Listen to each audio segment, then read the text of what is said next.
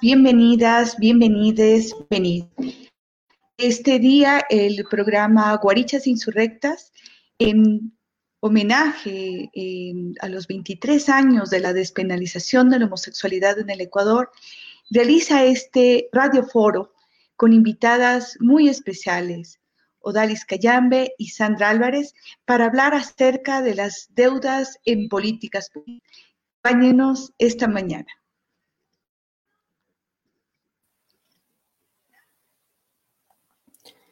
Bienvenidas, bienvenidos, bienvenides. Mi nombre es Mariana Alvear y les voy a acompañar en este, junto a Milena en este radio foro.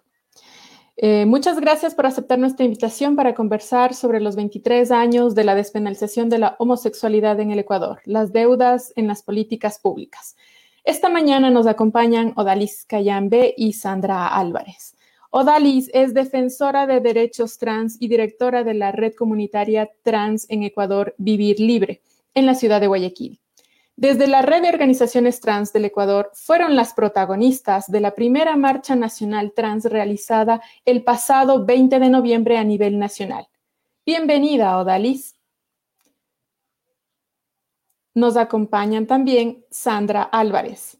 Sandra tiene más de 20 años luchando por los derechos de la población LGBTI del Ecuador. Es fundadora de la Organización Ecuatoriana de Mujeres Lesbianas ha tenido una vida política activa en el marco de la nueva Constitución de 2008 y es autora de varias publicaciones. Bienvenidas, Sandra y Odalis.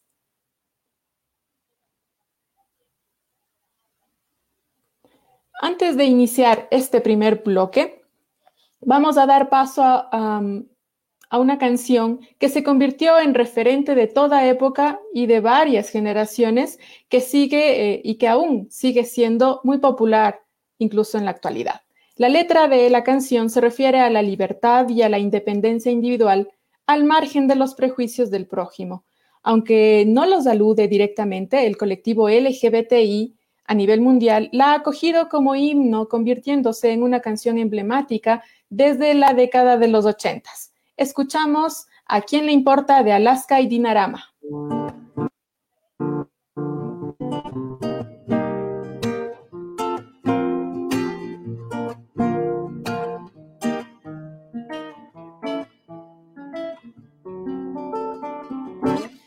Gente me señala, me apunta con el dedo, susurra a mis espaldas y a mí me importa un bledo. ¿Qué más me da si soy distinta a ellos?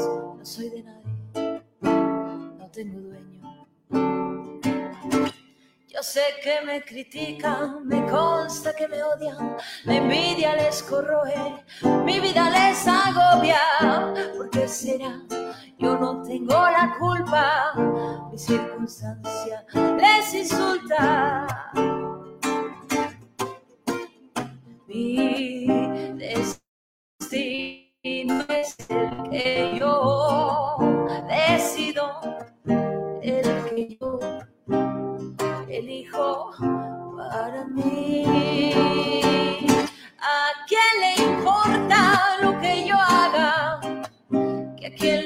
Importa lo que yo diga? Yo soy así y así seguiré. Nunca cambiaré. ¿A quién le importa lo que yo haga? ¿Que a quién le importa lo que yo diga? Yo soy así y así seguiré. No cambiaré. Nunca cambiaré.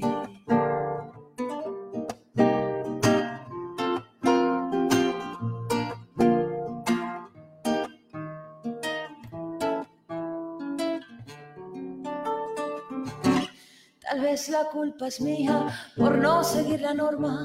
Es demasiado tarde para cambiarlo ahora. Me mantendré firme en mis convicciones. Reforzaré mis posiciones. Mi destino es el que yo decido, el que yo elijo para mí. ¿A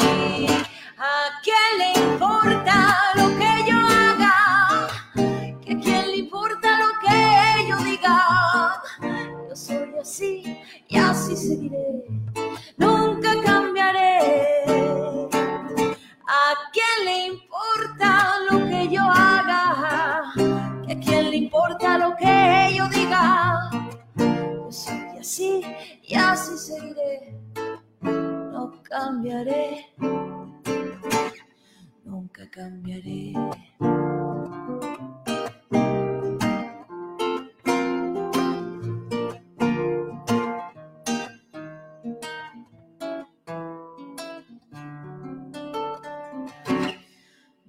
cambiaré.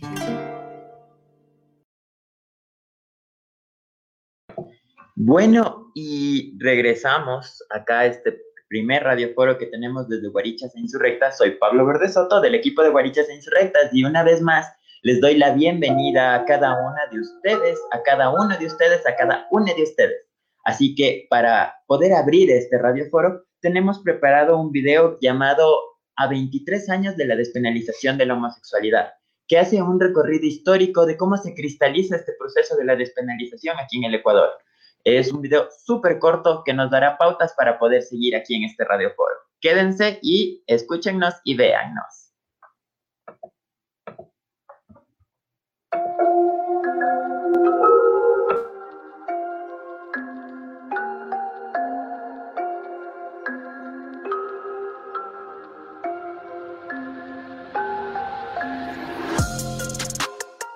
La lucha contra la homofobia, lesbofobia, transfobia y bifobia ha sido una larga batalla para las personas LGBTIQ+, no solo por el entorno social estigmatizador, sino también frente a las impunes prácticas institucionalizadas de violación a los derechos humanos. Los escuadrones volantes en el régimen de León Febres Cordero representaron para la diversidad sexual un sistema de abusos, torturas y desapariciones forzadas a causa de su orientación sexual e identidad de género. Judith Salgado en su análisis de la interpretación de inconstitucionalidad de la penalización de la homosexualidad en el Ecuador menciona que hasta 1997 el artículo 516, inciso primero del Código Penal del Ecuador, tipificaba como delito la homosexualidad en los siguientes términos. En los casos de homosexualismo que no constituyan violación, los dos correos serán reprimidos con reclusión mayor de 4 a 8 años.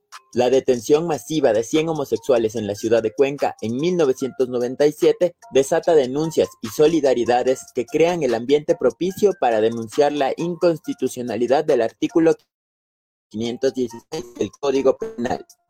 En efecto, en septiembre de este año, en varias partes del Ecuador tomaron fuerzas varias organizaciones y colectivos que denunciaban y enfrentaban el maltrato constante de la policía, además de la discriminación en ámbitos como la salud, el uso del espacio público, entre otros. El colectivo Cosinelli nace como una organización que buscaba sensibilizar y visibilizar la realidad de las personas LGBTI del país entre los años 80 y 90. Además, fue uno de los más importantes para lograr la despenalización de la homosexualidad, desde el cuidado mutuo que existía entre unas y otras dentro del colectivo, hasta las manifestaciones en el centro histórico de Quito y la recolección de firmas junto a otras organizaciones de la sociedad civil. Es importante destacar que las mujeres trans, lesbianas, bisexuales fueron las principales protagonistas de la despenalización de la homosexualidad del 97. Ellas son parte fundamental y clave en los avances legales que se alcanzaron desde allí hasta la actualidad a favor de la población LGBTIQ en el Ecuador. En noviembre de 1997, el Tribunal Constitucional resuelve aceptar parcialmente la demanda formulada y declarar la inconstitucionalidad del inciso primero del artículo 516 del Código Penal y suspender totalmente sus efectos. Los abusos constantes y las violaciones contra los derechos humanos eran pan de cada día. Desde las voces de las sobrevivientes se puede escuchar estas experiencias terribles. Por ejemplo, nosotros no anochecíamos nosotros teníamos que andar ocultas de la policía que nos maltrataba, en primer lugar. Segundo lugar, en la noche cuando salíamos a, al trabajo, a laborar, eh, digamos una palabra así, a, a trasnochar en la prostitución de nosotras, teníamos que andar escondidas de los policías porque nos cogían, nos pegaban, nos llevaban a, principalmente a la Carolina. No, a la Carolina nos llevaban en ese tiempo y nos echaban al agua. Y nos cogían y, nos, y nos echaban gaja ahí. No podíamos ser felices en ese tiempo. ¿Es que acaso tenemos que soportar todavía todo esto? Mire el balazo que me dieron hace mucho tiempo. Me dieron un balazo aquí y me salió acá. y estaba simplemente la madre. Fui al hospital, que lo que el hospital lo primero que dijeron los doctores, hay homosexuales, pongan la inyección del descanso. ¿Cómo puede ser eso posible? Si están es para atendernos, no para tratar de eliminarnos. O sea, yo mismo nos ayuda a la policía y, y a, la, a la propia gente para que nos traten de exterminar y eso es imposible. Si somos humanos, ¿acaso que somos animales? A pesar del paso del tiempo y el alto flujo de información que está disponible, sigue existiendo discriminación y actos de odio violentos frente a la población de diversidad sexogenérica. Sin embargo, es importante recordar que a pesar que las mujeres trans, los amanerados, los afeminados, fueron quienes lucharon contra la penalización de la homosexualidad, actualmente son quienes más se discriminan, a tal punto de que el 80% de las mujeres trans están excluidas del mundo laboral según la organización Médicos del Mundo en Cataluña. Es el momento de cuestionarnos, de pensar y reconocer que si no todas las personas tenemos los mismos derechos, entonces son privilegios. Reconozcamos el valor y la valentía de quienes estuvieron en primera línea por la libertad. Defendamos, respetemos y celebremos la diversidad.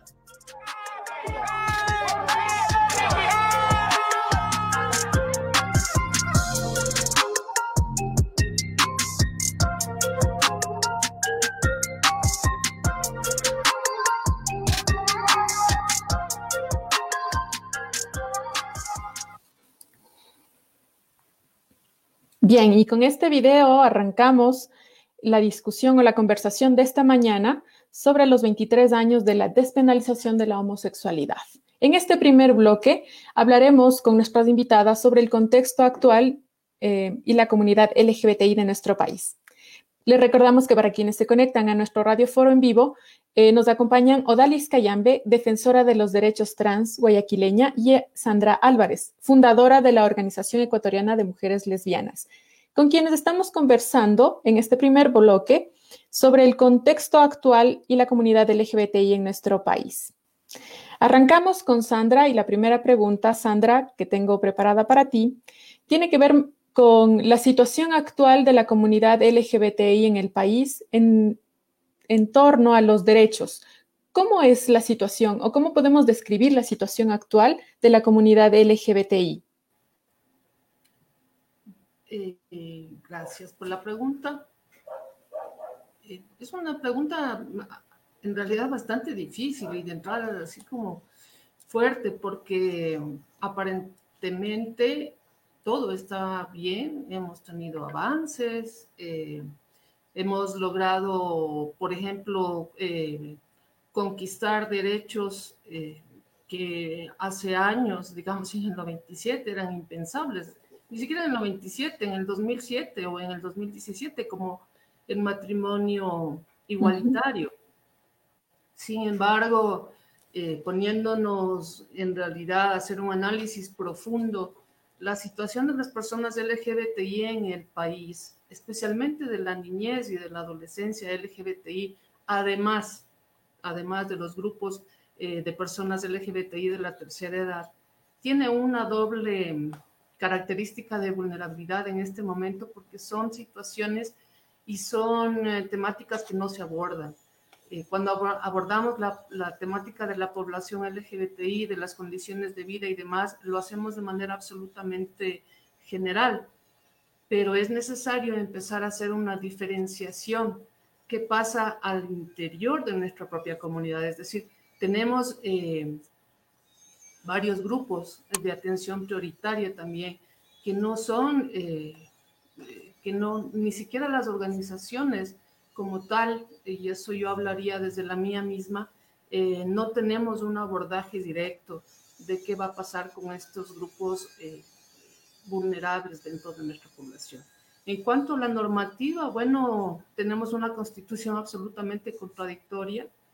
Eh, es un poco extraño tener una, una constitución que te habla de un principio de igualdad y no discriminación en el artículo 11, numeral 2 más adelante te dice que está prohibido, la constitución lo dice, ¿no? Que está prohibido el matrimonio para parejas eh, del mismo sexo, lo que también es, es interesante porque ya tenemos aprobado, entonces como, y también te habla de la prohibición de la adopción, ¿no es cierto? Entonces es como, sí, pero no. Y ese sí, pero no, también se, se permea o se traslada a la misma realidad que tenemos cotidianamente. Se supone que somos eh, libres e iguales, igual la, Constitución, digamos, nos, nos da esas características a todas las personas. Sin embargo, el momento de arrendar una vivienda con tu pareja, tienes que decir, en la mayoría de los casos, que no es tu pareja, sino es tu hermano, tu primo, tu compañero, tu etcétera, etcétera. Caso contrario, no te la dan.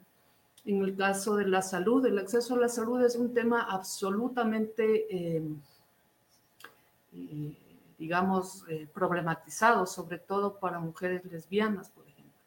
La salud ginecológica es un tema que deberíamos abordarlo en un programa, en un programa diferente, porque es un, un problema increíblemente, además de todos los mitos sociales, ¿no? La despenalización se la hizo, como yo siempre digo, la despenalización la hicimos en el papel, en las leyes, pero el desafío es la despenalización social.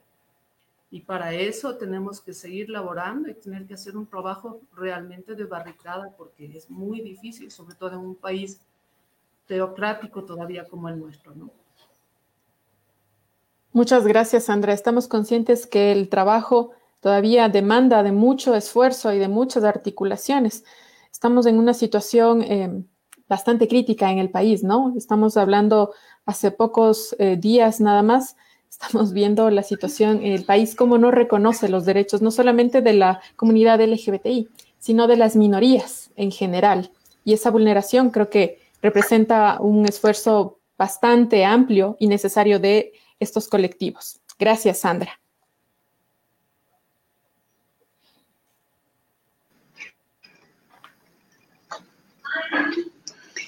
Eh, Sandra, eh, en este proceso político que, ha sido de 23 años, fue el papel de las mujeres, de las mujeres eh, feministas, de las mujeres lesbianas, en, en la batalla política para la despenalización de la homosexualidad.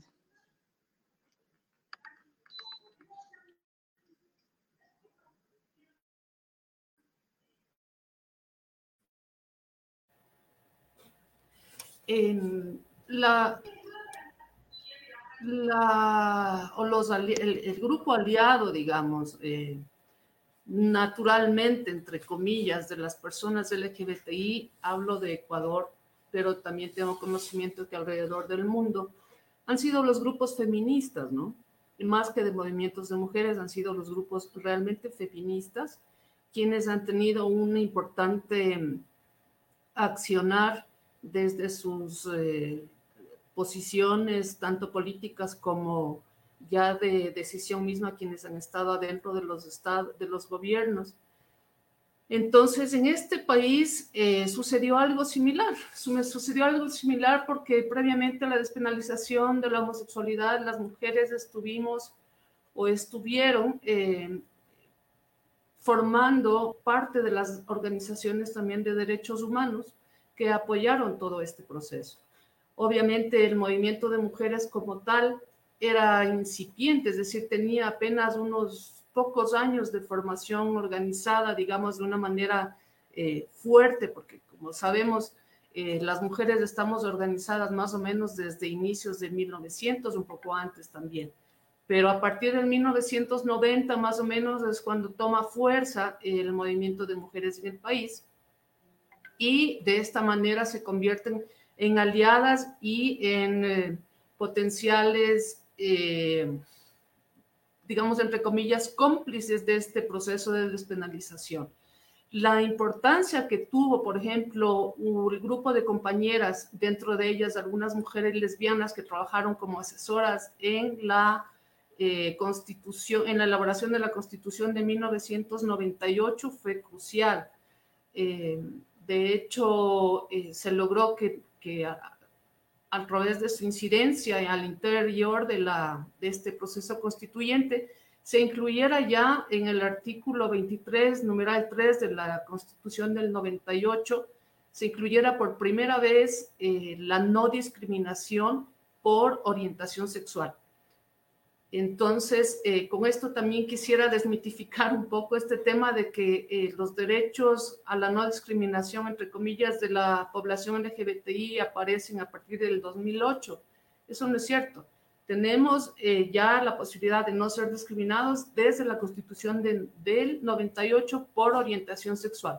La identidad de género y la expresión de género sí fueron características añadidas en la constitución del 2008, es decir, 10 años después.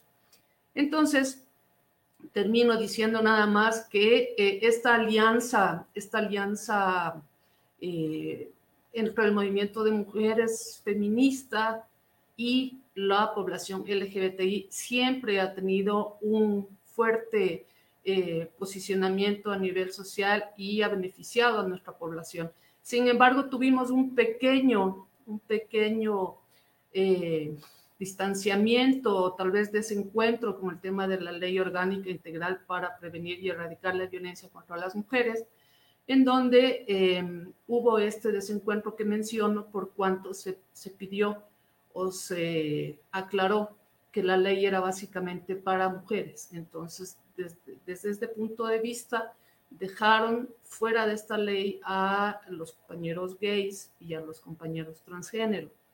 De esta manera hubo quienes estuvimos eh, abogando porque la inclusión de la población fuera al 100% para evitar y prevenir y erradicar la violencia también de nuestra población. Lamentablemente no sucedió. En todo caso, eh, asumimos, admitimos y de una u otra manera nos sentimos eh, incluidas ya por los movimientos de mujeres feministas y eso es un proceso que realmente costó mucho.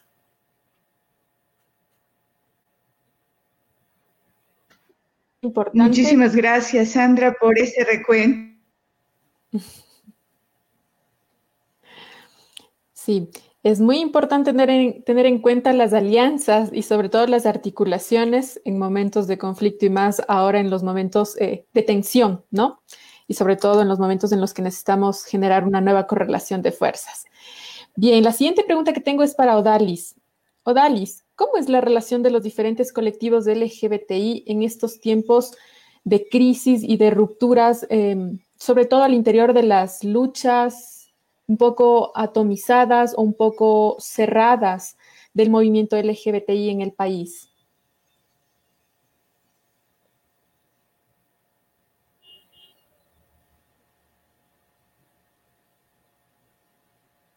Parece que no tenemos audio con Odalis. Hola. Correcto, querida, te escuchamos. Buen día. Eh, Hola, buen día. Desde, ahí, desde ahí comienza eh, la red comunitaria trans, al darnos cuenta que nosotros las mujeres trans eh, fuimos incluidas de todo este de todo este elitismo, nosotros como le llamamos LGBTI, eh, llegando a olvidarse de, nuestros espacios que no podíamos acceder, como que es el tema de la salud, la educación, a pesar que, que existe una constitución muy enriquecida, mucho más allá del artículo 11, numeral 2, eh, nosotros creemos y nosotras creemos que la Constitución nos ampara como ciudadanas, como ciudadanos, nos ampara en su totalidad, no solamente con un artículo.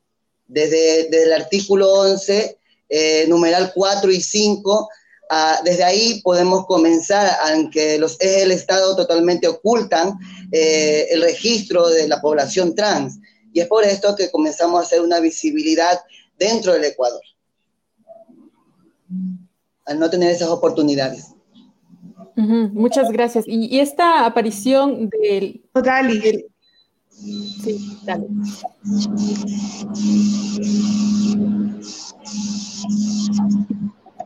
Sí, perdón.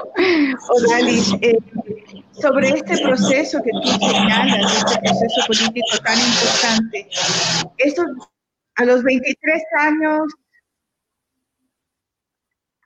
a los 23 años tenemos eh, una acción muy importante organizativa desde, Guayaquil y desde la provincia del Guayas. Cuéntanos un poco cómo ha sido ese proceso de lucha. Eh, el proceso de, organizarnos eh, consideramos que fue un, es un grito de parte de toda la comunidad trans a una existencia, a una realidad.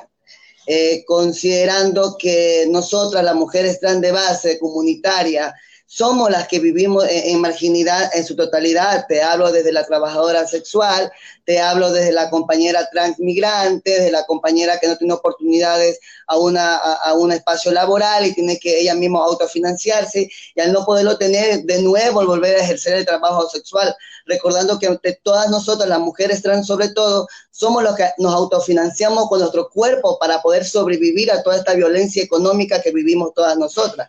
Desde ahí comenzó esta incidencia, desde que se comienza a reconocer desde todos los puntos del Ecuador que las mujeres trans existimos y, resistimos, pero gracias a, nuestra sobrevivencia, gracias a todo e, e, este esta fuerza que tenemos interior a no querer morir morir en el intento. Por eso que esta marcha fue una convocatoria nacional, nacional hablando de los grupos, de los grupos base comunitarios, las existentes, las cuales ya no pueden llegar hasta arriba de las plataformas elitistas, de las plataformas LGBTI o los grandes eh, grandes plataformas del gobierno, ¿no? Porque nos limitan. Y también recordando que muy pocas compañeras pueden tener esos espacios, ya que somos personas que recién estamos comenzando a incidir en la educación ya que nosotros somos muy, muy pocas las que podemos tener esa oportunidad y esa fuerza para comenzar a dar este paso de incidir y luchar por una realidad que somos las mujeres trans, la cual nosotros creemos que el paraguas LGBTI en este momento no nos ha representado en ningún momento. Es por esto que, que volvemos a retomar la lucha, por, volvemos a gritar, volvemos a incidir a pesar que hace 23 años ya lo hicieron muchos compañeros, muchas compañeras, porque yo te puedo hablar de lo personal, de, lo territorial, porque no te puedo decir que fui parte, porque habían militancias que no iban con, mi mentalidad, ¿no? no iban, esas militancias no iban con mi mentalidad, por eso eh, decidí mejor abstenerme a, vivir esta militancia. Entonces, desde ahí te puedo hablar de una realidad. Tengo 40 años, vivo desde antes de la penalización, me prostituyo desde que tengo 11 años. Entonces, de todo esto, y no soy la única, somos muchas compañeras que están en Ambato, que están en Quito, que están en Naranjito, que están en Daule, que están en Cuenca, que están en, en Milagro, que están en Machala. Entonces, todas ellas que no se las he escuchado durante 23 años son las que salieron a incidir, fueron ellas las que gritaron al Estado que ya se nos escuche, que somos personas, que somos humanas, que no solamente un, un artículo 11, numeral 2, es el que nos ha establecido. Eso es una falsedad. A pesar que existen y están ahí, son palabras muertas, la cual ahora este nuevo movimiento joven trans dentro del Ecuador está gritando y vamos a incidir a que se haga una realidad completa, como ciudadanas, como humanas, como personas no más como un paraguas elitista ni un paraguas LGBTI, sino como ciudadanas. Muchísimas gracias, gracias Qué importante la reflexión en torno a los conflictos ¿no? y las crisis que existen dentro del movimiento LGBTI. Esto nos daría paso más adelante a seguir discutiendo y conversando en nuestro segundo bloque. Tenemos muchas más preguntas. Ahora Milena nos va a presentar una muy buena canción para ir cerrando este primer bloque y luego avanzar hacia el segundo bloque. La voz de los, jóvenes y les jóvenes es muy importante, así como sus expresiones a través del arte, la literatura, la música. Un ejemplo de esta vitalidad es la canción titulada Rap contra la homofobia. Escuchémosla. Siguen los suicidios y siguen las matanzas. Todo por gente ignorante que de faltar al respeto no se cansa. De privatizarle el amor a dos personas sexo. ¿Qué derecho tiene la sociedad? Ser homosexual no hace daño a nadie. Sin embargo, la homofobia sí es una enfermedad. Solo son personas que se aman con locura, mientras homofobia es una palabra muy dura. Triste saber que todavía hay gente que la perdura. Disculpen si lo digo, pero esa es gente inmadura. Vive y deja vivir, solo ama y deja mal. Rap contra la homofobia a favor de la libertad. Si tan solo se pusieran un momento en sus zapatos, no aguantarían las críticas, mucho menos maltrato. Y es que aquí nunca ha hetero, lesbiana o gays. Aquí solo hay seres humanos que se aman como veis. Porque negarle el amor a dos personas iguales si somos del mismo mundo? No nos llamen anormales. Y es que tal vez aprovechan el momento oportuno. Critica la sociedad en pleno siglo XXI. ¿Qué les pasa? Critican los colores para que se vuelvan grises. La igualdad es derecho, derecho a ser contra la homofobia, a favor de la libertad. Todos tenemos derecho que se note esa igualdad. Aquí no importan los heteros ni los homosexuales. Homofobia, enfermedad, nosotros amor de verdad. No contra la homofobia, a favor de la libertad. Tenemos derecho que se note esa igualdad. Aquí no importan los heteros ni los homosexuales. Homofobia, enfermedad, nosotros amor de verdad. Veremos la diferencia, igualdad para vivir. Ejemplos de amor a seguir, diversidad para convivir. Mente abierta y esperanza de acabar con los suicidios, de acabar con las matanzas. Y es que se espantan de ver a dos personas iguales tomadas de la mano, mientras que en las noticias se encuentran cuerpos descuartizados. Y eso les vale, ya lo toman normal. Pero ¿qué es lo que le pasa a esta bendita sociedad? Ahora con breve mensaje para ti que me escuchas. Amor es amor, contra todos ellos luchan. Tú no eres diferente porque alguien te lo diga. Todos somos iguales, ándale y vive tu vida y no te escondas. Si es que a veces alguien no entiende razón, es tu vida, no la de ellos. No des ni una explicación. Sé que te resultará incómoda la situación, pero piensa en esas cosas buenas de tu relación. La homofobia a favor de la libertad. Todos tenemos derecho que se note esa igualdad. Aquí no importan los heteros ni los homosexuales. Homofobia, enfermedad, nosotros amor de verdad.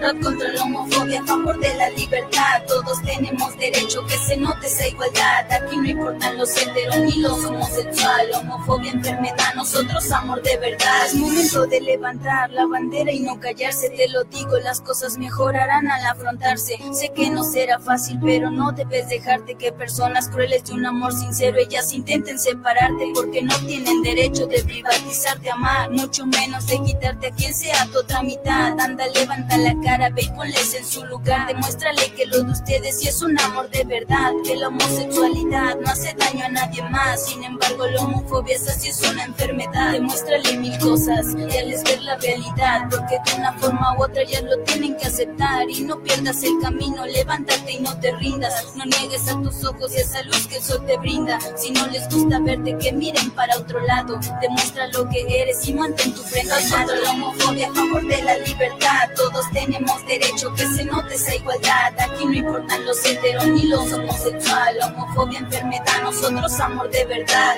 Rap contra la homofobia a favor de la libertad. Todos tenemos derecho que se note esa igualdad. Aquí no importan los heteros ni los homosexuales. Homofobia, enfermedad, nosotros amor de verdad. Desgraciadamente vivimos en una sociedad en la que para algunas personas el significado de la palabra homosexual se aplica como un insulto. Pero, ¿qué derecho tienen al privatizarle el amor a estas personas? Ser lesbiana, ser gay, ser bisexual o heterosexual no significa nada. Al fin de cuentas, todos somos humanos. Wow, la verdad es que me siento muy feliz y emocionado de tener aquí a estas dos grandes invitadas. Me alegra mucho eh, poderles escuchar acerca de todos estos temas que hemos venido tratando, desde los derechos hasta en las partes legales, ¿no es cierto? Antes de seguir con el, con el siguiente bloque, que es el segundo, me gustaría mencionarles un dato político que va más o menos así, que la lucha histórica que lleva la población LGBTI en Ecuador se visibiliza y cristaliza en noviembre de 1997, cuando se logró despenalizar la homosexualidad. Sin embargo, esta continúa hasta la fecha, debido a los prejuicios y estereotipos que se mantienen, comprobando que la discriminación y violencia en el espacio público y privado todavía existen. Como hemos visto aquí en el video, eh, en el 97 fue en donde todo esto empezó, pero a pesar de todo el tiempo que ha pasado, todavía seguimos luchando por derechos. Muchas gracias, Pablo, por este dato tan importante. Para quienes se conectan a nuestro radioforo en vivo, les recordamos que nos acompañan esta mañana Odalis Cayambe, defensora de derechos trans, guayaquileña, y Sandra Álvarez, fundadora de la Organización Ecuatoriana de Mujeres Lesbianas, con quienes estamos conversando sobre los 23 años de la despenalización de la homosexualidad en el Ecuador, las deudas en las políticas públicas.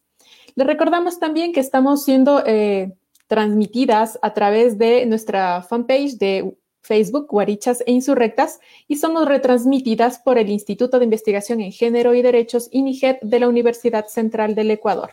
Y también seremos retransmitidas en la tarde a las 16 horas por Radio Casa de la Cultura eh, y nos pueden escuchar también por Spotify. En este segundo bloque conversaremos sobre los desafíos y acciones del Estado y de este gobierno en particular respecto de los derechos de la comunidad LGBTI en el país. Continúas, Milena. Gracias, Marianita. Muchísimas gracias por el dato político que nos ha aproximado, Pablo. Ahora vamos a hablar con Odalis acerca de lo que fue la marcha eh, reciente del día viernes 20 de noviembre en la cual se organiza uno de los procesos más importantes a nivel político de los grupos LGBTI. Odalis, conocemos de casos de transfobia, eh, de casos de transfemicidio, personas eh, trans. En este caso se habla de seis mujeres trans en el curso del año 2020. ¿Podrías comentarnos cuál ha sido el proceso, especialmente en los ámbitos de justicia y los procesos políticos que está llevando en este momento eh, la organización, tanto a nivel, eh, como tú nos has señalado, tanto a nivel provincial como a nivel nacional.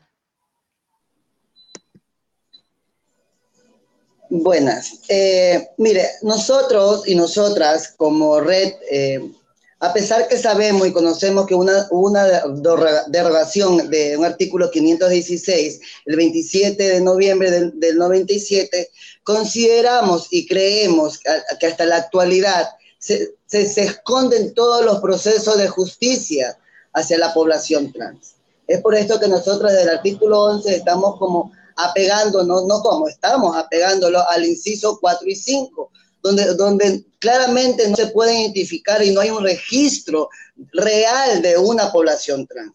El que haya ocho mujeres trans eh, dentro de un sistema de registro es algo que no existe, porque nos estamos olvidando de las verdaderas voces. Si hablamos de un registro de población trans, estamos hablando también de las mujeres, de las mujeres que, que mueren en los hospitales y que no son registradas como mujeres. Las mujeres trans que mueren dentro de los centros de privación de libertad y no son registradas como mujeres. O sea, y muy relevantemente, al no tener un registro de, género dentro del Ecuador, nunca vamos a ser registradas como mujeres, porque aunque tengamos una cedulación, no hacen respetar esa condición, ni aunque ni la expresión de género, porque hasta la hora de morir, a las mujeres trans nos obligan a hacer un retroceso de identidad para poder descansar en paz.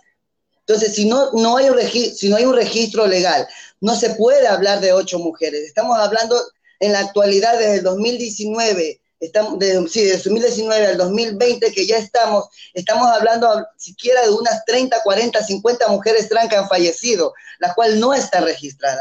Porque las mujeres trans, para ser registradas dentro de todos estos procesos del 8, 9, 10, tienen que ser eh, desmembradas, tienen que ser quemadas, tienen que ser torturadas para ser públicamente, porque si no estamos públicamente nosotras, no somos visibles. Porque no hay un registro, porque el artículo 11, inciso 4 y 5, no se hace respetar. Y debería hacerse respetar no solamente en la población LGBTI, sino en todos los ciudadanos y ciudadanas dentro del territorio ecuatoriano. Y eso es lo que buscamos nosotros como red. Esto es la marcha desde el 20 de noviembre. A que se comience a evidenciar, que se comience a evidenciar una realidad, a que el Estado comience a ver que la población trans somos las que estamos eh, en marginidad, viviendo en violencia desde que nos levantamos de la cama hasta que nos acostamos. Somos las que tenemos que sobrevivir, las que sobrevivimos solo con nuestro cuerpo. Y castigó nuestro cuerpo porque hasta para tener un negocio tenemos que nosotros autofinanciarnos. Y todo eso el Estado tiene que comenzar a evidenciar, tiene que comenzarnos a ver, que, que comiencen a conocer esta realidad, no la que se vende en el INE, no la que se ve en la población lésbica, la población gay, bisexual, que puede llegar a cualquier acceso por su personalidad, pero nosotras cómo nos podemos esconder si somos lo que pensamos, lo que sentimos y como tales salimos a la sociedad, sociedad que no nos permite, sociedad que no nos deja visibilizar, los cuales nos mantiene en las noches, nos mantiene en la oscuridad, nos mantiene en la sombra y por eso decidimos este 20 de noviembre todas a salir y que primero comiencen a evidenciarnos para comenzar a trabajar en políticas públicas y reales, sobre todo en población trans. Muchísimas gracias, Odalis. Te doy paso, Marianita. Gracias, Milena, y gracias, Odalis. Eh, la siguiente pregunta es para Sandra. Y bueno, recojo un poco de la respuesta de Odalis a propósito de las reacciones violentas que se siguen dando, es decir, no han parado desde 1997 hasta 2020, solo para tener un marco contextual más cercano. Sandra, ¿cuál crees tú debería ser el papel del Estado respecto a la violación de derechos a, la comunidad LGBTI? Un poco recogiendo también lo que menciona Odalis, ¿no? Y esa necesidad de que el Estado visibilice a estos otros grupos marginales.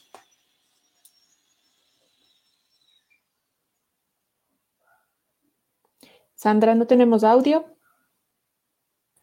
Decía que para mí este momento eh, responder esa pregunta es un tanto difícil porque forma parte del, del, Estado, soy funcionaria pública actualmente, pero lo voy a responder a, como, como ciudadana. Yo creo, y eso siempre lo he dicho desde mucho tiempo atrás, que el Estado estará en deuda con la población LGBTI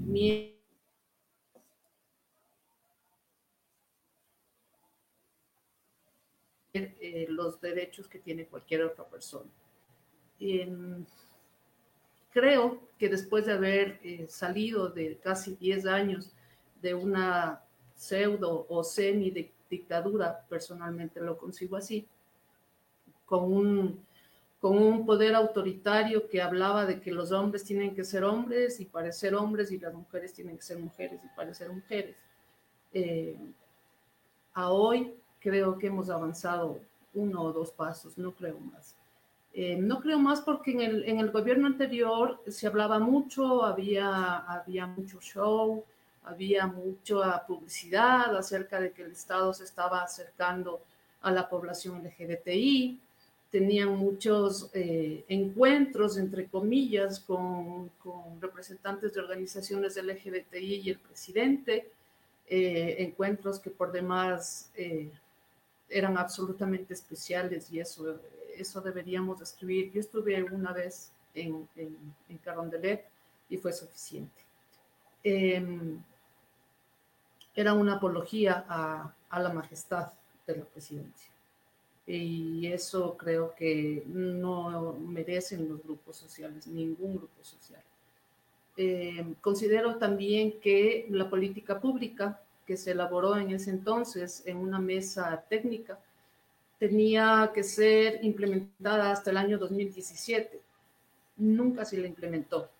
Y recién ahora el señor defensor del pueblo, que me parece que es un funcionario realmente coherente con las necesidades de los grupos eh, tradicionalmente excluidos como el nuestro, ha presentado una, un, cuestionario, un cuestionario, digamos, a las otras instituciones del Estado requiriendo información acerca de cómo implementaron la política, eh, pues, que fue una política aprobada por presidencia, ¿no? Hasta el 2017. Eh, no, no, no considero que, que, el Estado ha cumplido el rol que tiene, o al menos el que le da esta nueva constitución, que habla de, de un rol de garantía de derechos y acceso a la justicia. Lo que dice Odalis es muy cierto es decir, eh, eh, hay un subregistro, hay un subregistro de todos los asesinatos, los transfemicidios, eh, y eso es una cuestión que tiene que salir a la luz. Es lo mismo que sucede de una u otra forma con los asesinatos de mujeres o los homicidios de mujeres, que no son en su mayoría nombrados como femicidios, sino los tienen como homicidios. Y eso hace una diferencia bastante simbólica y bastante eh, concreta en, en, la, en, en, el trasfondo que existe. ¿no? Em, considero también que es momento que el Estado reactive esta mesa técnica que durante al menos eh, desde el 2018 que yo estoy formando parte del Ministerio de Inclusión Económica y Social, no, no ha funcionado sino dos veces. Entonces, eh, justamente es uno de, los cuestionamientos que tiene la sociedad civil de que esa mesa técnica se reactive. Esa mesa técnica fue la que elaboró la política en, en 2014, 2000, sí, 2014, y estaba conformada en su mayoría por funcionarios y funcionarias de la población LGBTI. Mi cuestionamiento a eso siempre fue que eh, no se contó con la participación de la sociedad civil.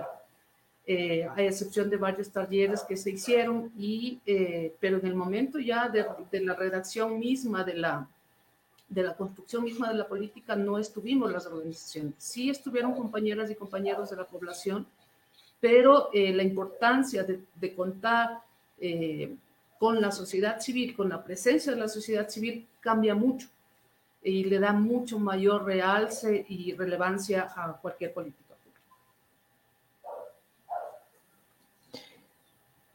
Muchas gracias, Sandra. Entendemos que la labor del eh, gobierno es bastante digamos, un poco escasa, ¿no? Y sobre todo que va abriendo un poco más la deuda, no solo de este gobierno, sino de los gobiernos que han antecedido.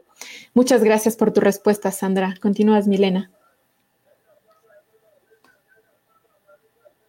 Gracias, Sandra. Eh, yo veo algunos casos de los cuales eh, se intentaron hacer procesos de seguimientos, como el tema de las clínicas de deshomosexualización, en el caso de las mujeres, en su condición sobre todo de, eh, sujeto femenino, eh, tiene una serie de vulnerabilidades en los ámbitos, sobre todo en cómo, cómo, la violencia encarna en los cuerpos. Las mujeres trans, la, la bifobia, la transfobia, la lesbofobia, sigue siendo un proceso que está pendiente y el Estado tiene una serie de acciones en las cuales eh, diríamos que la deuda más grande es no haber hecho seguimiento a los casos. Recién se dio en, Centroamérica, en Honduras, el caso que fue emblemático para la CIDH y que yo creo que va a generar un precedente sobre el caso de Vi.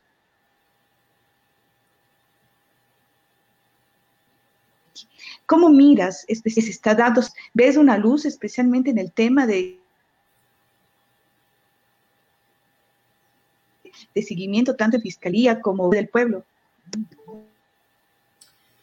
Yo creo, yo creo que al respecto, eh, sí, como tú dices, Milena, el tema de las clínicas de deshomosexualización planteó un, un, nuevo quiebre, digamos, o una nueva visibilidad de eh, la impasividad. impasividad.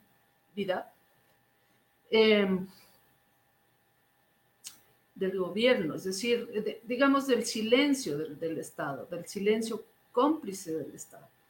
Em, yo considero que eh, desde que estuvo Karina Vance, eh, mujer lesbiana visible, eh, como ministra de Salud, fue un repunte que hubo, ¿no? En el tema del seguimiento de, de la judicialización de los casos de estas llamadas clínicas de deshomosexualización.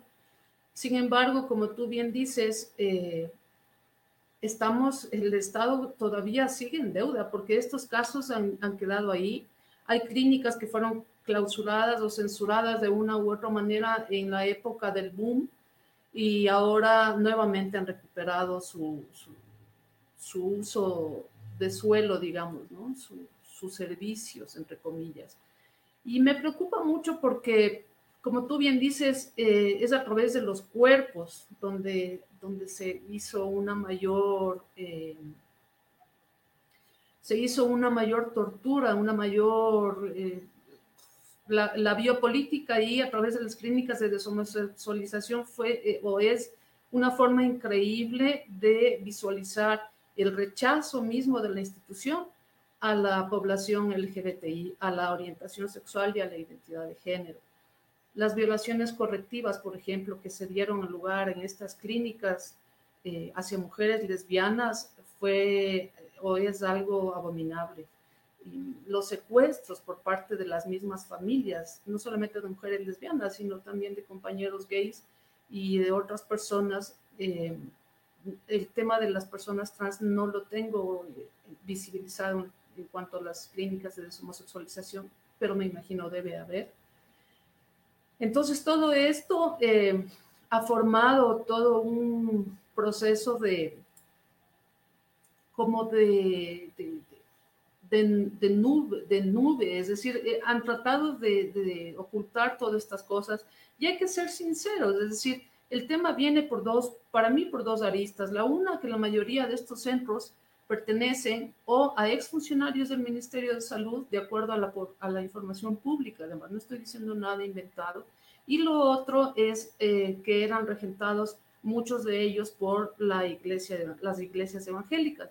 Y al respecto, nuestro país todavía, como yo siempre digo, es teocrático. Todavía todo lo que tenga que ver con la religión de una u otra manera o se lo justifica o se lo oculta o no se da paso, pero la cuestión está ahí. Entonces, ahora con el nuevo defensor, digamos, no con el nuevo, sino con el defensor eh, del pueblo actual, yo creo que hay una luz, una luz y una, una esperanza, digamos, de poder eh, esclarecer algunas cosas que es necesario. Lástima que ya se va, ya el gobierno del presidente Moreno se termina en, digamos, básicamente en febrero con las elecciones y, el, y como ustedes saben, los próximos meses luego de las elecciones son rendiciones de cuentas y demás. Entonces a mí me daría mucha pena que no se logre hacer nada hasta, hasta ese tiempo.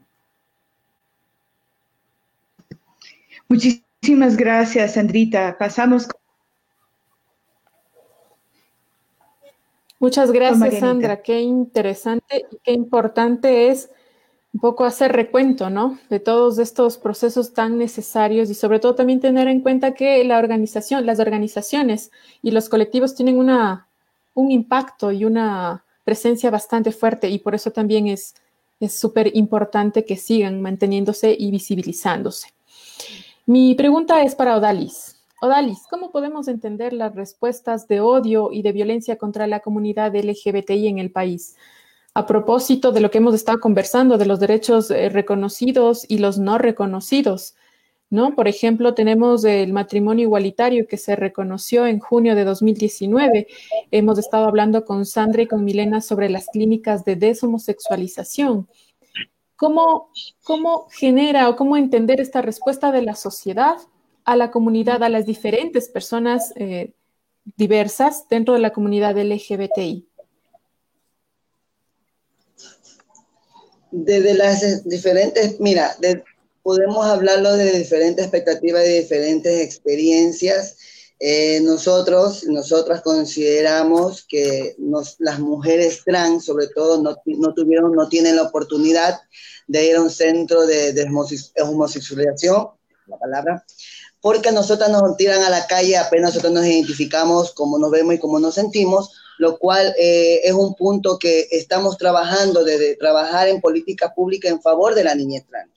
Porque la niñez trans es en estos momentos la que, y bueno, siempre ha sido la más violentada, porque desde antes de, antes de 23 años y desde ahora es la única opción que tenemos laboral, que es la prostitución. Entonces, desde que nosotros nos sentimos identificados, y te lo digo por personalmente, 11 años me identifiqué como mujer trans, me botaron de mi casa, la violencia llega desde la casa de uno mismo, mi padre, mi madre, sin, sin, sin ningún, ningún remordimiento de ser una niña, lo cual me enfrenté a muchas más compañeras trans de mi misma edad, la cual no tuvieron las oportunidades que en este momento estoy teniendo yo, ¿no? Porque ya no existen.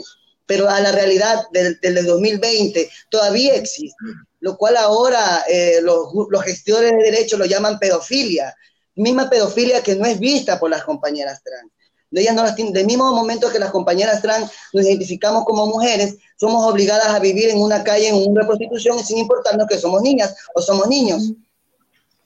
Desde esa realidad tenemos, nosotros comenzamos a ver todos estos puntos. Nosotros, como comunidad trans hablamos de nuestra, de nuestra realidad. Desde las políticas públicas debemos pensar que eh, el matrimonio igualitario es un avance para una población que así lo quiere. Eso, el, matrimonio igualitario fue eh, una, eh, una pelea de dos personas homosexuales por un derecho que ellos consideraban. Pero yo creo y consideramos que fue una oportunidad grandísima por incidir en derechos y en políticas públicas por necesidades reales, no solo las mujeres trans, sino a nivel, a nivel de todo el Ecuador, a nivel de la comunidad LGBTI, porque sí existe la comunidad LGBTI violentada, la territorial, la comunitaria, la que no es visible. Solo el elitismo, los blancos, las blancas son los que no exigen y no promueven derechos y se burlan y se ríen de la realidad en la que vivimos abajo. Entonces, desde ahí yo creo que eso fue una oportunidad grandísima, creemos que fue una oportunidad grandísima para poder incidir en políticas públicas reales. A pesar, como vuelvo y lo repetimos, que existe una constitución enriquecida en derechos como ciudadanas, como ciudadanos, y eso es lo que buscamos, el que nos dejen etiquetar como las pobrecitas, nos dejen etiquetar como las que tenemos que asistirlas porque son las menos, de, las menos de, del LGBTI, cuando en realidad nadie es menos, nadie es más, somos ciudadanas, somos ciudadanas y desde políticas públicas podemos cambiar toda esta realidad que vivimos no solo la población trans, sino también la comunidad LGBTI a nivel nacional. Muchas gracias, Odalis. Qué interesante y qué importante es reconocer el trabajo entonces de los colectivos y de las diversas organizaciones que están luchando, que están militando y que sobre todo están visibilizando desde, los diversos espacios y lugares de enunciación. En su caso, las mujeres trans de base están haciendo un trabajo muy importante y totalmente necesario para reconocer a estos otros grupos vulnerables. Muchas gracias, Odalis. Saludamos a nuestros radioescuchas, a todas las personas que nos están mirando desde nuestra transmisión en vivo por Facebook Live en Guarichas de Insurrectas o a quienes siguen también nuestra transmisión en vivo desde la página del INIGED, Instituto de Investigación de, Géneros, en, de Género y Derechos de la Universidad Central del Ecuador. Bien, para cerrar este segundo bloque, les dejamos con una canción que es todo un himno del colectivo LGBTI a nivel mundial. Se convirtió rápidamente en un éxito y precisamente se convirtió en un éxito por eh, ocupar las primeras listas de reproducción en varios países del mundo. Escuchemos Sobreviviré de Mónica Naranjo.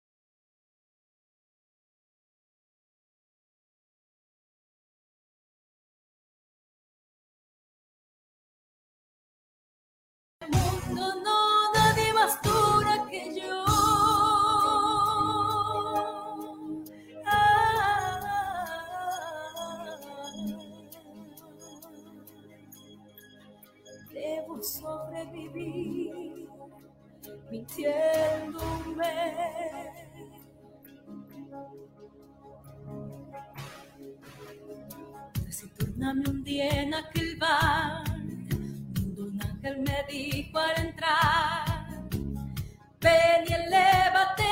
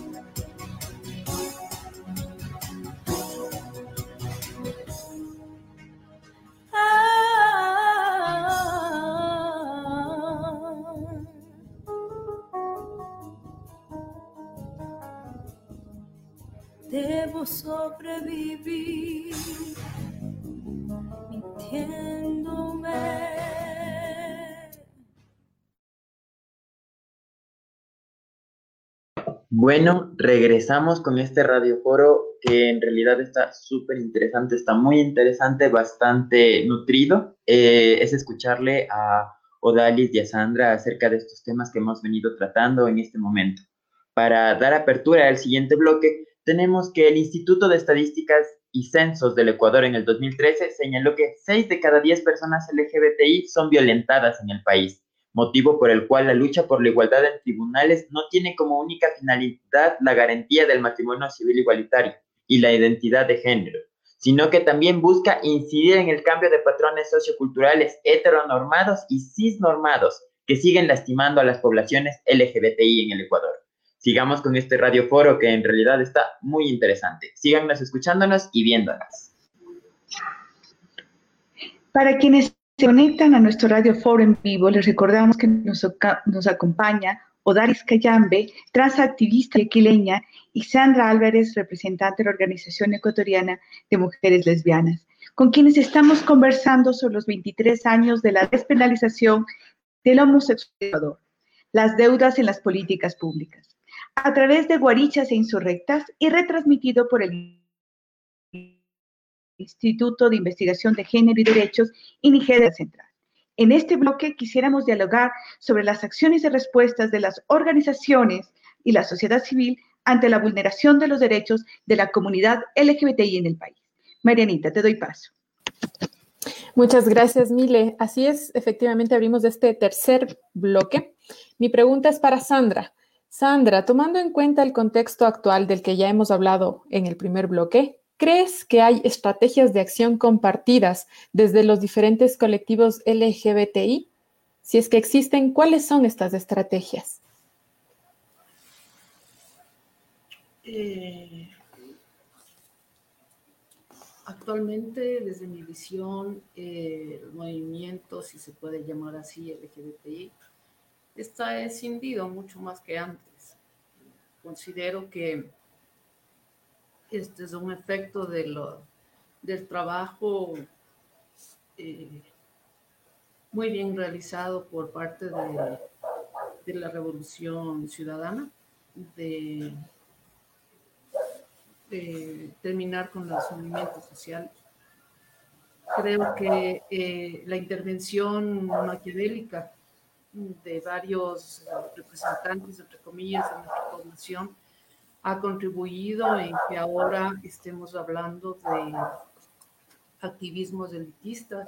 Para mí es nuevo este término, desde, desde que yo estoy eh, formando parte de esta población como representante de una organización o como fundadora o cofundadora de una organización nosotras no hemos eh, concebido al, activismo o a la lucha por los derechos como una cuestión de, clase, es decir, nuestros, nuestra lucha ha estado más allá de eh, una cuestión de clase. Creo que eso justamente ha sido lo que nos motivaba a seguir trabajando, el que las, las acciones, eh, los nortes, los objetivos eran compartidos independientemente de dónde venías tú o de cuál era tu condición social, etcétera, etcétera. Eh, creo que siempre, siempre tuvimos este, este posicionamiento como organización y no digo solamente desde la mía.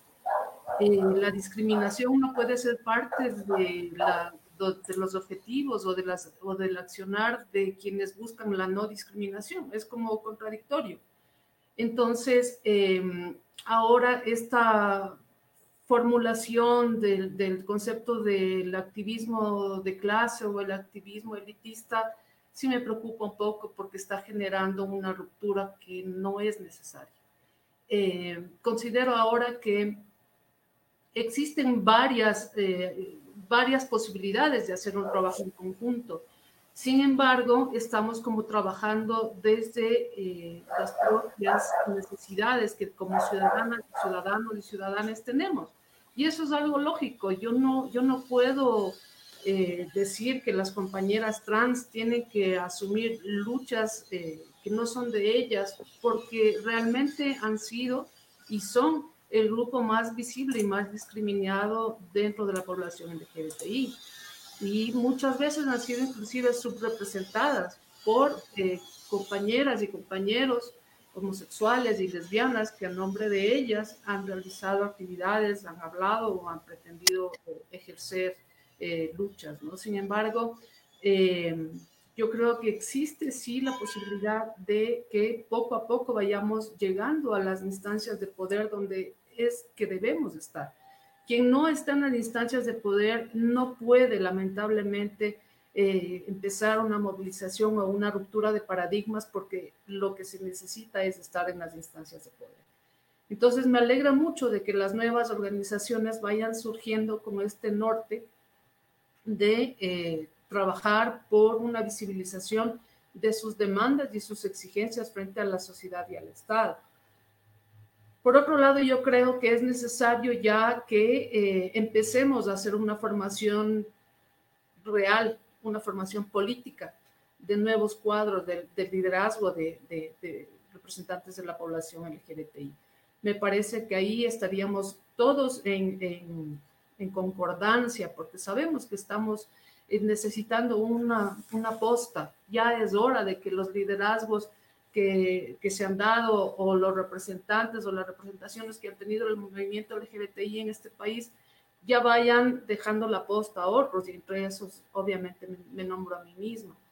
Entonces, eh, creo que la fuerza y la efervescencia de la, de la energía de las nuevas generaciones va a ser un punto a favor, porque esa motivación desde una sociedad despenalizada y con, varias, eh, con varios derechos conquistados por la sociedad civil, creo que beneficia y puede impulsar nuevas luchas y quizás llegar a obtener iguales derechos para todas y todos.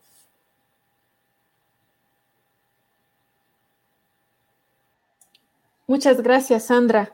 Qué importante es seguir analizando la acción. Y qué importante recalco eh, lo que tú estás planteando, eh, la necesidad de la formación política de los colectivos y de las organizaciones eh, sociales y civiles, ¿no? Para ir un poco tomando la posta en las representaciones. Continúas, Mile. Odalis,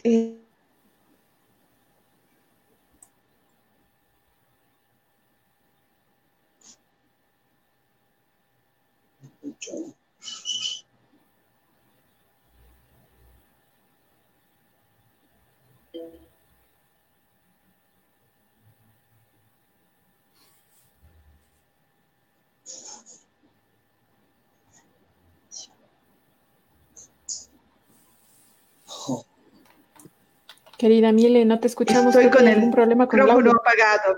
Sí. eh, Odalis, sí. Eh, lo que te decía es que estamos eh, pronto a elecciones políticas, ¿no? Y esto significa que de alguna manera las acciones que se han encaminado desde las organizaciones trans tiene, eh, tiene una acción importante, sobre todo en, en, la concreción de políticas públicas. ¿Qué se está pensando hacia futuro? ¿Se está hablando ya eh, con la posibilidad de articular con otras organizaciones del país? En lo que es eh, nuestro espacio eh, dentro de la política, estamos buscando la realidad de una política pública. dentro del contexto de la marcha es romper cadena. Nosotras como población no estamos en ninguna ruptura y no queremos hacer ruptura con la población que nos ha representado por muchos años, que es la población LGBTI pero eh, nosotros buscamos nuestros propios espacios, buscamos nuestras propias necesidades, buscamos que las políticas públicas sean reales, que la educación sea la base para comenzar nuevas, nuevas lideresas, nuevas, nuevos, nuevas ciudadanas que puedan ejercer en derecho en la población trans LGBTI. Comenzar, comenzar desde las políticas en, la salud, en que la, la población trans comiencen a acceder a, una normalización y dejar a un lado el tema del biopolímero, que es un monstruo silencioso que nos mata, nos está matando día a día a las compañeras, por llegar a, manejar eh, el prototipo de, lo que una heteronormativa quiere en nosotros, ¿no? Desde ahí, ese punto, comenzamos, queremos manejar la política pública. Pero en realidad, lo que nosotros, como lo dije al comienzo, queremos hacer es una visibilidad total. Durante muchos años, por, por 23 años se ha venido manejando una política LGBTI totalmente oscura y muy malintencionada, lo cual ha hecho que se robe las voces de, los de las verdaderas gestiones de derecho, que somos los, los, grupos minoritarios, los grupos sociales, que sí existimos las mujeres territoriales, como le decimos, como las que estamos, que salimos el 20 de noviembre a marchar. Entonces queremos comenzar de ahí, comenzar a que el Estado comience a identificar las verdaderas lideresas, las verdaderas saben trabajar, la que conocemos la sensibilidad del pueblo, la que conocemos la necesidad del pueblo, no la que se ha venido manejando durante 23, durante 23 años, la misma que toda la comunidad, tanto la sociedad civil, el Estado, las políticas conocen, porque si no fuera, si no fuera porque si no fuera que estuvieras viviendo en derecho y constitución todos estos 23 años después de una penalización, no hubiera una marcha gay una marcha, una marcha trans, no existiera una marcha de, visibilidad trans. No solamente en Ecuador, es en todo el mundo, porque el, movimiento trans es, mundial, no solamente en Ecuador, desde, que comenzó a evidenciarse el tema de la, del, del, tema de las mujeres trans, Ecuador también comenzó a hacer esta incidencia. No somos las pioneras, somos las que comenzamos a gritar, a exigir al Estado a que nos quiten ese, ese paraguas, ese estigma de un buen vivir que tiene la población LGBTI. Bueno, la realidad ya todo el mundo lo ha visto, todo el mundo la conoce, que somos la población trans. Es lo que buscamos ante todo, buscamos dentro de las políticas. Primero, comenzar a incidir a que se, se, se comience a reconocer los cuerpos trans, que se comience a reconocer la visibilidad y los derechos constitucionales de cada una de nosotros y sobre todo terminar con toda esta política LGBTI que ha venido manoseándose detrás tras gobierno y gobierno y gobierno, gobierno y gobierno, minimizando, escondiendo las realidades y viviendo de una fantasía, algo que es muy personal como el matrimonio igualitario, como una sedulación a medias que no nos ha favorecido en ninguna parte a nosotras. A vivir con dignidad no podemos decir porque cuando presentamos nuestra cédula a un centro médico nos obliga a, a identificarnos como ellos se les hace mucho más fácil. Si vamos a hacer un trámite en un banco, te hacen todo un proceso y dentro de tu planilla dice, entre comillas, tu otro nombre. Entonces, no creemos que la sedulación sea parte de una política pública y incidencia de derecho. El incidir en que la los políticos comiencen a vernos, a sensibilizarse, que conozcan nuestras verdaderas necesidades desde abajo, de los grupos base, los territoriales, las que sentimos el dolor, las que vivimos día a día martirizadas, odiadas, porque la realidad lo que nosotros nos matan es por odio más que por nuestra biología al que no querernos ser visible, al que no querernos permitir el ser visible. Es por eso que nos matan a nosotras el día a día, nos matan bajo políticas públicas que no existen, nos, nos matan bajo monopolio LGBTista que existen, nos matan bajo grupos elitistas LGBTI que existen y que son los que se roban las verdaderas voces y que son los que se han robado las voces durante 20 años, 23 años dentro de las plataformas políticas. Buscamos que se nos reconozca y se nos vea como somos y sobre todo a comenzar a trabajar y que los políticos en el Ecuador comiencen a ver la realidad de una población, que somos las mujeres trans. Gracias. Muchísimas gracias, Muchas gracias De esta manera nos has dado una visión sobre... Pasamos ahora con Marianita. Gracias, Milena. Eh, a propósito, Odalis, de tu reflexión en torno a esta necesidad de buscar un espacio propio y de formación política.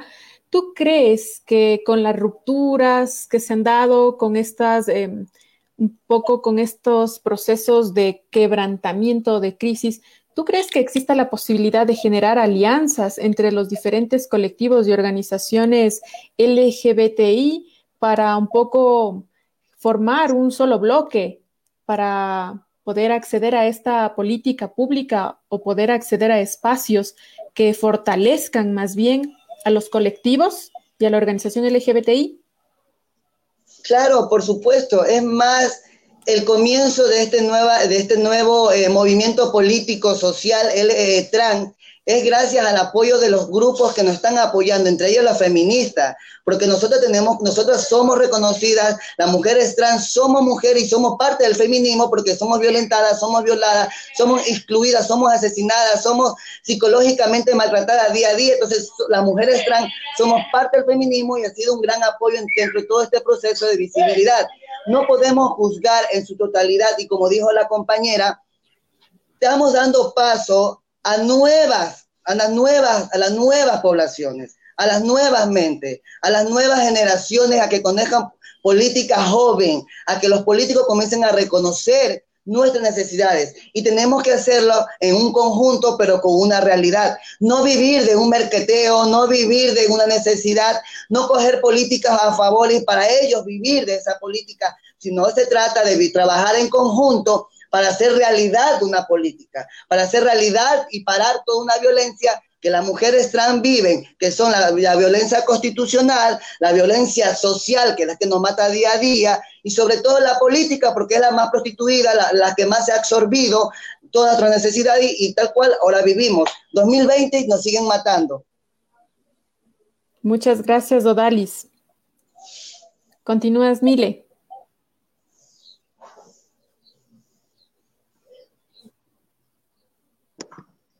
Sí, muchísimas gracias, Odalis. Bueno, hay en este momento un, proceso eh, que de alguna manera se ha llevado adelante en términos de, conquista de derechos humanos, eh, todavía escasos, como decíamos en el programa, eh, con deudas políticas. Sandra, yo, yo, yo, para terminar, sí quiero señalar uno de los problemas que nos ha alertado eh, de una manera terrible, ya lo habías señalado tú, y son las víctimas de femicidio.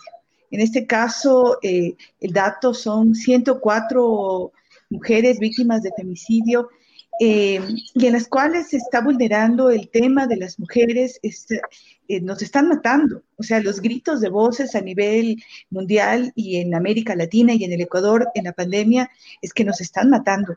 Eh, no importa la edad que tengamos, son desde niñas, son mujeres ancianas, son mujeres adultas, eh, no importa el tema de clases sociales, nos están matando. Y eso significa para, eh, ya estamos próximos a, un nueva, a unas nuevas elecciones, significa algunas tareas pendientes y yo creo que ahí quiero colocar un poco el papel de un proceso que tiene que ver especialmente con el cumplimiento de la ley orgánica para la prevención de violencia, ¿no? donde se incluye el tema del, del transfemicidio, está reconocido a las mujeres diversas por orientación sexual. Entonces, sí, un poco es esto que a mí me, me, me, me preocupa realmente, esta mirada hacia futuro, hacia, hacia la dimensión política.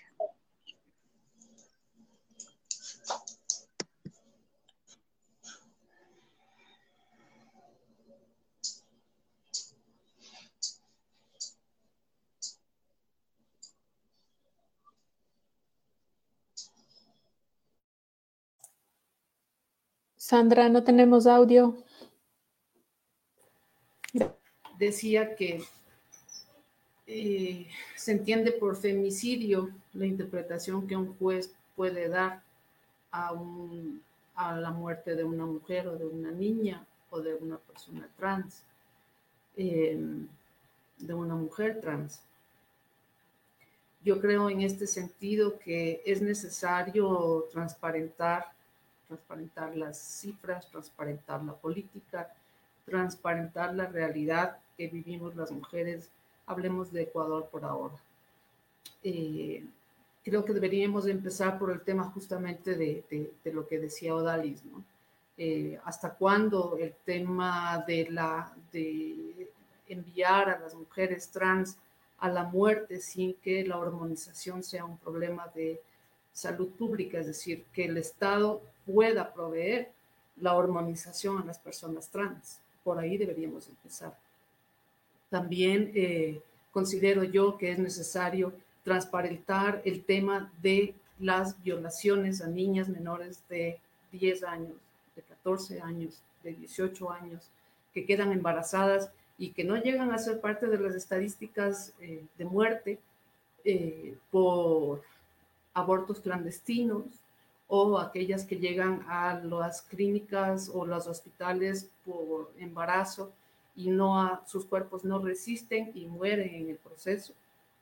Entonces, eh, ¿cuántas personas también son echadas eh, al abandono o a la muerte? Personas que tienen mujeres, en este caso niñas, con enfermedades catastróficas, eh, con VIH, muchas, muchas compañeras trans han muerto, han muerto en la más completa indigencia, si quieres tú, eh, víctimas también de VIH. Es decir, hay una cantidad de cosas que no se están considerando. Tenemos una ley, una ley que hubiese sido muy buena si aparte de eh, convertirse como una especie de reglamento o de protocolo, pudiera dar cuenta realmente del, del, registro de víctimas de violencia que todavía no está implementado. Y hubiese sido mucho mejor si esta, ley hubiese contado con el Plan Nacional de Implementación de la Violencia, que tampoco está implementado. Entonces, eh, como yo decía en un momento, es el sí, bueno, tengan la ley, pero no, no hacemos el registro, no hacemos esto y no podemos lograr que esa ley realmente, que es buena, sea implementada. Entonces, es, es esto, seguimos en esto, seguimos en esta cuestión del, del, eterno patriarcado y sus contradicciones que están en este momento, como lo que acaba de pasar en Manta, que le, le acaban de votar a una mujer desde el segundo o desde el cuarto piso de un edificio, matándola de contado. Pero también eh, es lo mismo, el Estado está presente cuando una noche o un día o una tarde entra alguien, entra un hombre, perpetre, perpetra una violación a una niña de 8 años o de 10 años, la embaraza y el Estado después nos dice, no puede abortar. Entonces, todo eso, todo eso hace y va formando un cúmulo de cosas que implica que ya no llamemos femicidio, a estas muertes por ser mujer. Debemos llamar feminicidio, porque estamos ante un Estado que está silente, está pasivo y que se vuelve cómplice. Entonces, eso creo yo, Milena. Totalmente de acuerdo. Yo eh, estoy totalmente de acuerdo contigo en, que ya es hora de hablar de de la responsabilidad estatal sobre los casos de violencia, ¿no? El, la, poca eh, acción eh, que tienen los organismos estatales para prevenir sobre todo los casos de violencia, ¿no? Hay casos en los cuales las muertes están dadas ya eh, a partir de, de procesos de denuncia. Te agradecemos mucho, Sandra, por tu intervención. Seguimos a continuación con una canción bastante bastante sentimental, un hombre homosexual y cantante que atraviesa el proceso de salir del closet. Él te explica, cuando comencé a darme cuenta de que podía ser gay, tuve que hacerme todas esas preguntas, preguntas realmente aterradoras. ¿Alguna vez voy a encontrar a alguien? ¿Alguna vez podré tener una familia? Si hay un Dios, ¿ese Dios nos odia? Si hay un cielo, ¿alguna vez llegaré al cielo? Se refiere a la canción como la más importante que jamás haya hecho. Escuchemos Heaven de Troye Sivan.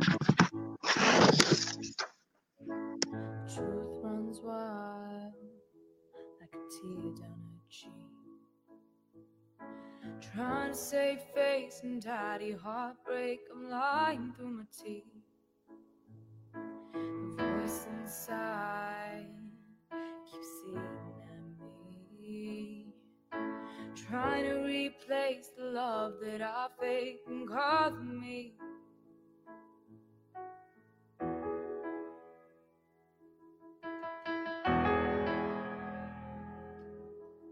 Truth runs wild kids on concrete. Trying to sedate my mind in its cage and numb what I see. Big white eyes screaming up at me. Trying to keep faith and picture her face staring up at me.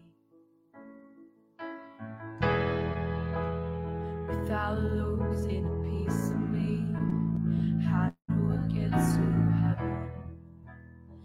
Without changing a part of me, how do I get to heaven? All my time is wasted. Feeling like my heart's mistaken. Oh, if I'm losing piece of me, maybe I don't want heaven.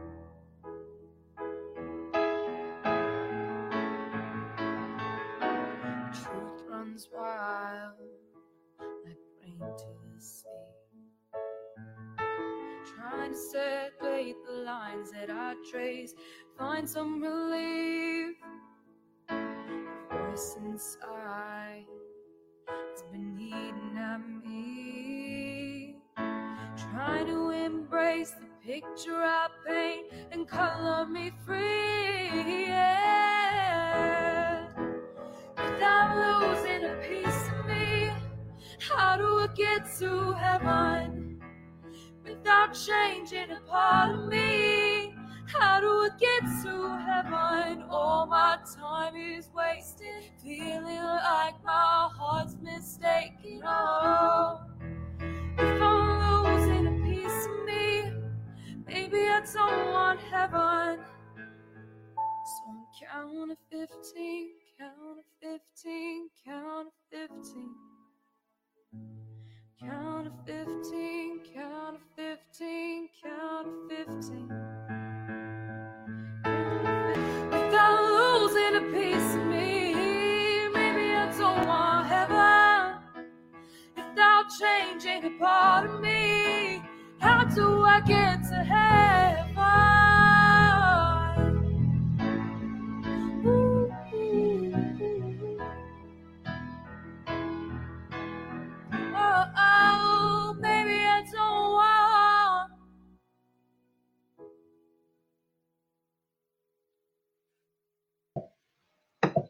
Regresamos una vez más a este radioforo que en realidad está muy, muy interesante. Me encanta escuchar la voz de Sandra Yodalis eh, diciendo lo que se tiene que decir, alzando su voz, eh, contándonos desde sus experiencias qué es lo que está sucediendo y cuál es la realidad de la población LGBTI acá en el Ecuador. Eh, antes de seguir con el dato político que va a aperturar el cuarto bloque, me gustaría agradecer a todas las personas que nos están siguiendo a través de Facebook, a través de las redes sociales de Guarichas Insurrectas, a través de las redes sociales del INIGED, que son Gerardo Merino, María Belén Moncayo, Eric Chumaña, Jairo García, todas estas personas que nos están comentando, Juan Pinchao, muchísimas gracias por acompañarnos a través de este radioforo y dejarnos ser parte de su tarde. Debo decir que este programa de Guarichas Insurrectas ha sido bastante nutrido. Dando paso al último bloque, el dato político es que a pesar de los precedentes jurisprudenciales, como el caso Satia y la opinión consultiva 2417, que son herramientas jurídicas vitales que han permitido que se pueda sostener un litigio estratégico que permita la garantía de los derechos de la población LGBTI, la lucha real es frente a la sociedad discriminadora, que mira nuestros derechos como una afrenta a sus libertades, cuando dicha noción refleja la ignorancia y el desconocimiento respecto a la población LGBTI, que su único objetivo es la igualdad en la diferencia, tener los mismos derechos, tener la oportunidad de acceder, al estudio, tener la oportunidad de que no me maten, no me maten solamente por ser LGBT, por ser trans, por ser gay. Eso es lo que es esta lucha, esta lucha real, que es lo que nos menciona este dato político que comparto con ustedes. Eh, abriendo este dato, les voy a acompañar yo, en donde vamos a revisar cuáles son las preguntas que tienen a través de Facebook y vamos a hacerlas a nuestras dos entrevistadas el día de hoy. Empezaremos con Sandra y luego iremos con Odalis. Entonces, por ejemplo, aquí Gerardo Merino nos pregunta, esta es una pregunta más bien para Odalis. ¿Cuál es la situación educativa y laboral de las mujeres trans? Han disminuido los obstáculos para que puedan acceder a la educación universitaria y luego a trabajos de calidad? Odalis, por favor, cuéntanos qué opinas sobre esto. Ayúdame, ayúdame activando tu micrófono. Los obstáculos los tenemos al despertarnos, al acostarnos. Es verdad que hay compañeros, hay compañeras eh, que han trabajado por estos procesos, porque sí existen procesos. Que existan avances, no que existan procesos que han ayudado a minimizar un, un, impacto de violencia en ciertos sectores, sí, en este espacio la educativa. Se tiene, sería como que pelear tu espacio. Yo soy una persona que yo siempre lo voy a decir a título personal, dejé de estudiar a los 10 años terminando mi, mi, mi, mi primaria, porque en el colegio me querían cortar el cabello y fui casi víctima de una violación, lo cual la directora no, no vio a, los niños que quisieron violarme, sino más vio la problemática que yo ya era, me veía y me visibilizaba como una mujer trans. En la actualidad, eh, nuestro obstáculo es el incidir como nosotros nos vemos, nos, sentimos, nos expresamos, a pesar que existe una constitución que ampara la expresión de género. Ciertos, eh, ciertos eh, planteles acceden a poder ayudar a la población trans, como digo, en ese caso, el plantel donde yo estoy estudiando ahora, estoy en quinto año, estoy estudiando en un nivel básico, lo cual es hemos tratado desde ese lugar, sobre todo acá en Guayaquil, desde ese centro educativo, a poder incidir a muchas más compañeras. Porque a pesar que existe esa política de poder acceder a un sistema educativo, es súper complejo, durísimo, que una mujer trans pueda eh, seguir eh, un, proceso educativo siendo visible como mujer trans.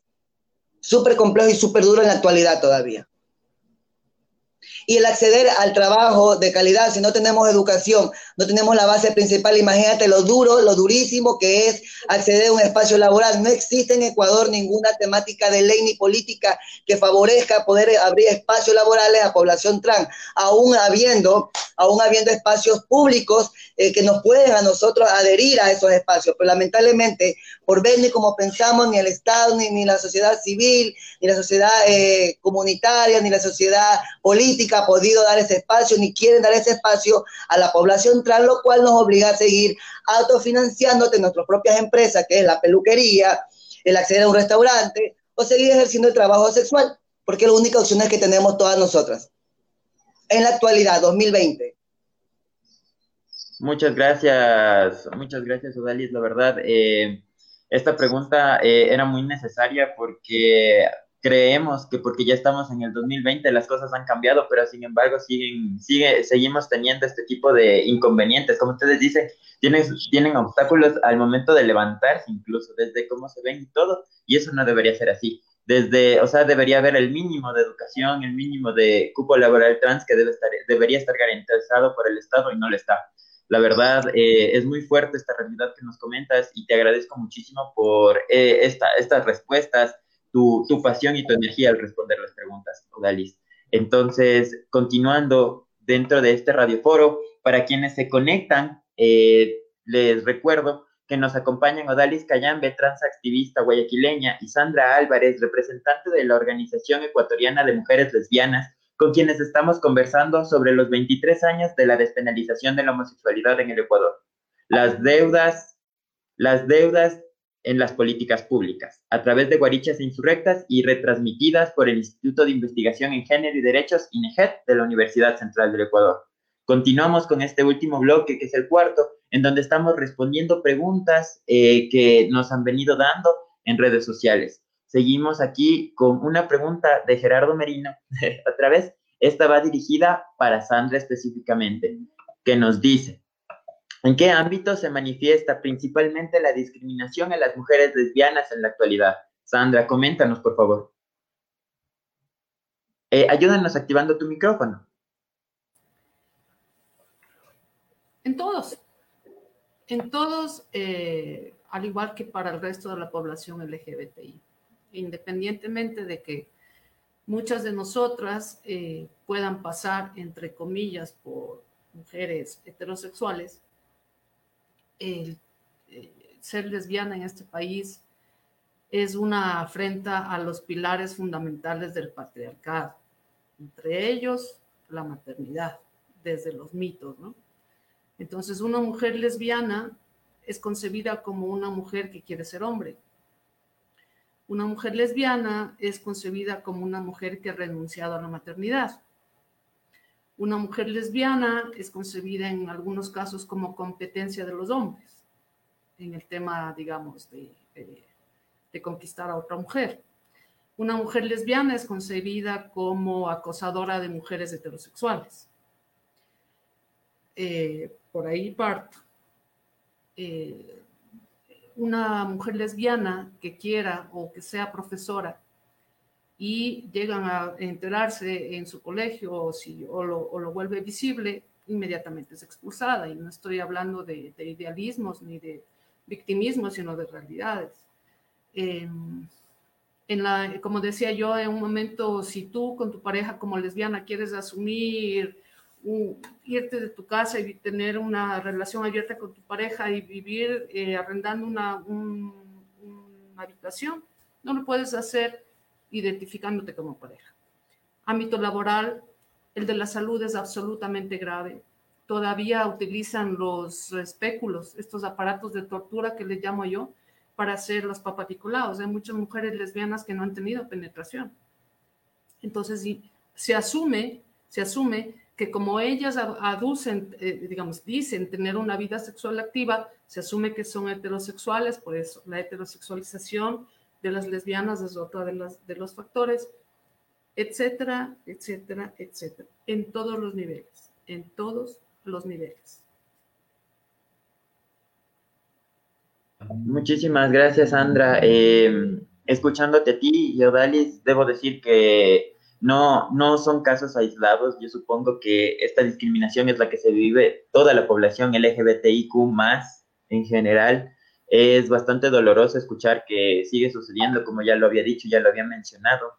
Eh, y siendo parte de la población LGBT, puedo decirte que estos estereotipos siguen haciendo daño y está en cada una, cada una de nosotros eh, tratar de eliminarlos, de, de estar en contra. Y estos activismos que ustedes generan y estos activismos por el simple hecho de existir y ser orgullosos son posicionamientos políticos que yo creo que en algún momento van a dar como resultado que haya una sociedad más justa e igual.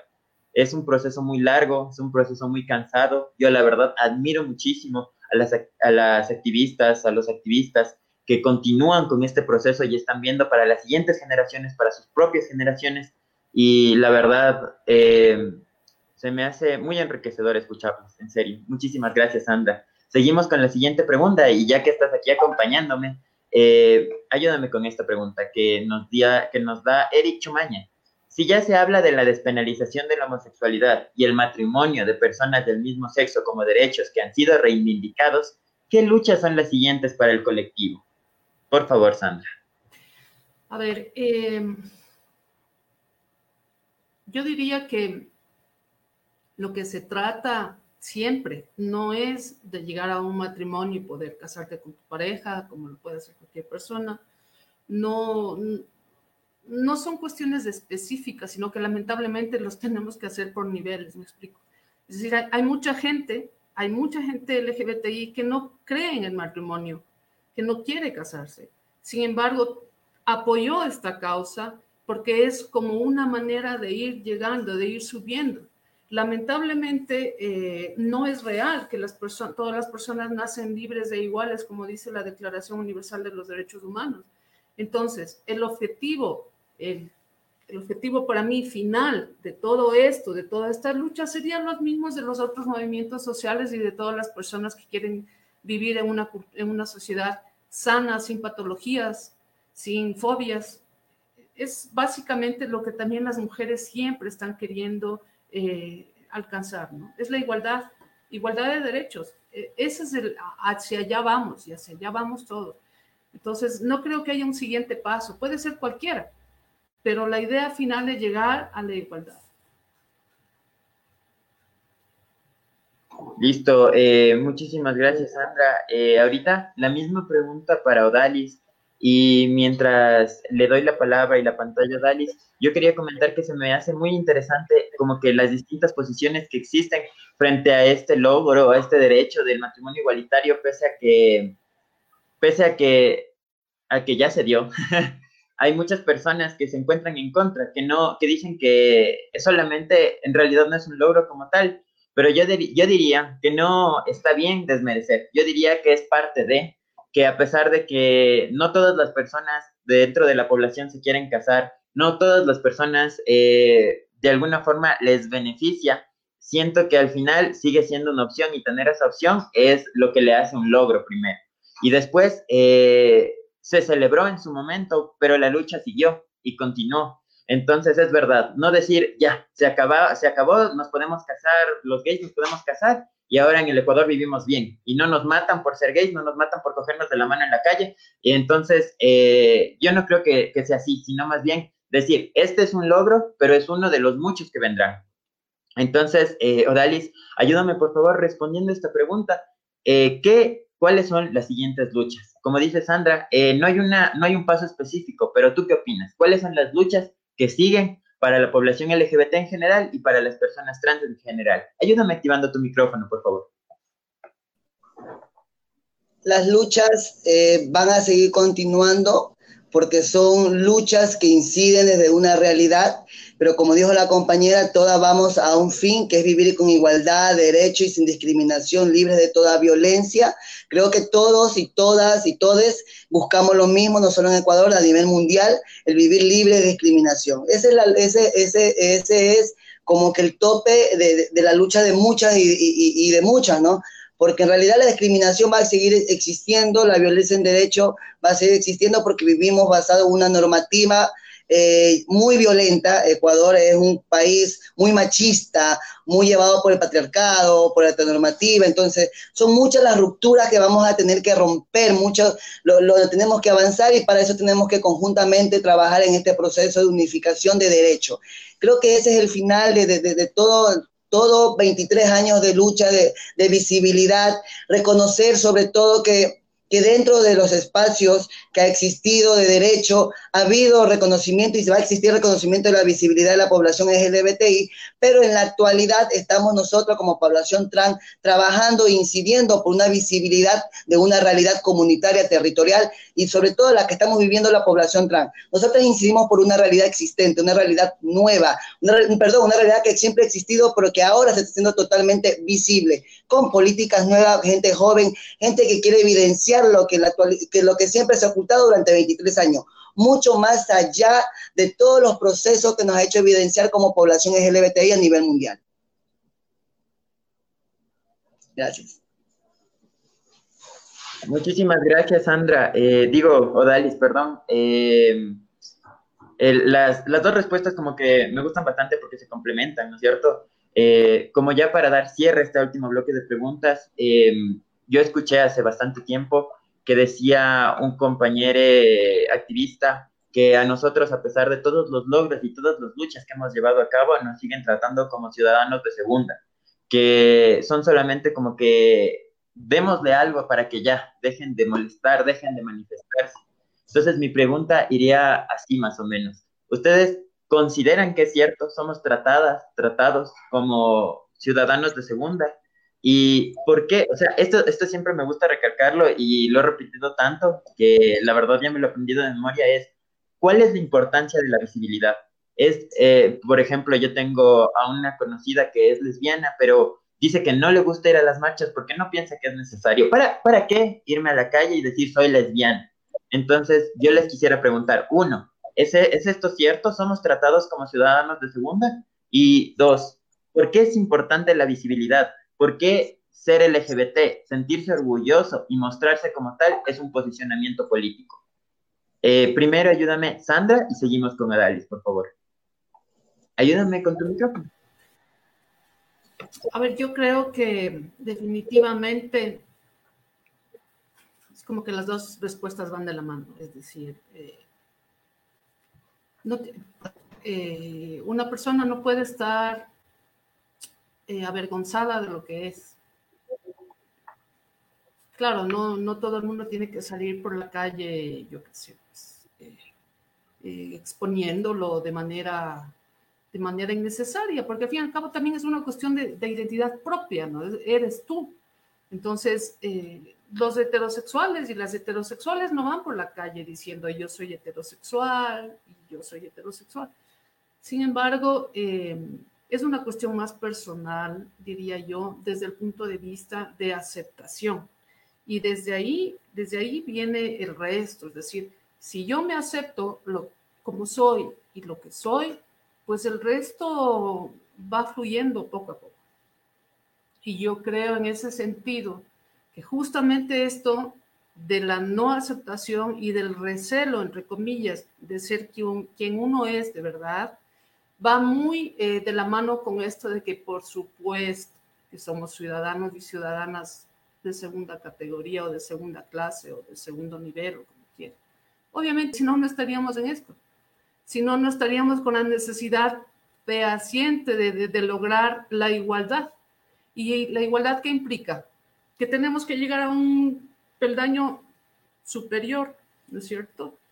Entonces yo creo que obviamente somos tratadas y tratados, tratades como ciudadanos de segunda. Y si además de eso, nosotras, nosotros, nosotros, interiormente asumimos eso, lo que denota una cuestión de mejor no por si acaso, va a ser más difícil todavía. Entonces yo les invito, yo les invito realmente a visibilizar, no de una manera irresponsable, es decir, si tu mamá tiene 80 años y es absolutamente homofóbica, lesbofóbica, etcétera, LGBTI fóbica, y sabes que tiene mal el corazón, no le vayas a decir que eres lesbiana, no es necesario, o no le vayas a decir que eres homosexual, ¿para qué lo vas a hacer? Si tú lo tienes, si tú tienes que visibilizar tu orientación sexual o tu identidad de género como quieras, hazlo realmente de una manera pensante, porque vivimos en una sociedad que discrimina. Como decía, decíamos, y en eso estamos de acuerdo, la discriminación normativa está, no es delito ni es una enfermedad tampoco ser homosexual, lesbiana, persona trans, etcétera. Pero sí somos absolutamente discriminados socialmente. Y sobre todo por, una, por, un, por un nivel o por un estado, digamos, por un actor importantísimo en nuestra sociedad y en nuestra cultura, que es las iglesias. Entonces, lo que vaya en contra de las iglesias va a ser absolutamente discriminado siempre. Así es que, ojo, no es necesario que lo hagas de manera pública porque sí. Hazlo cuando tú estés segura o seguro de que lo quieres hacer y para qué lo vas a hacer. Eso es una forma de, de autorrepresentarse y autorrespetarse. Muchas gracias, Sandra. Seguimos, por favor, Odalis, con la última pregunta para ya ir cerrando. Ayúdame con tu micrófono.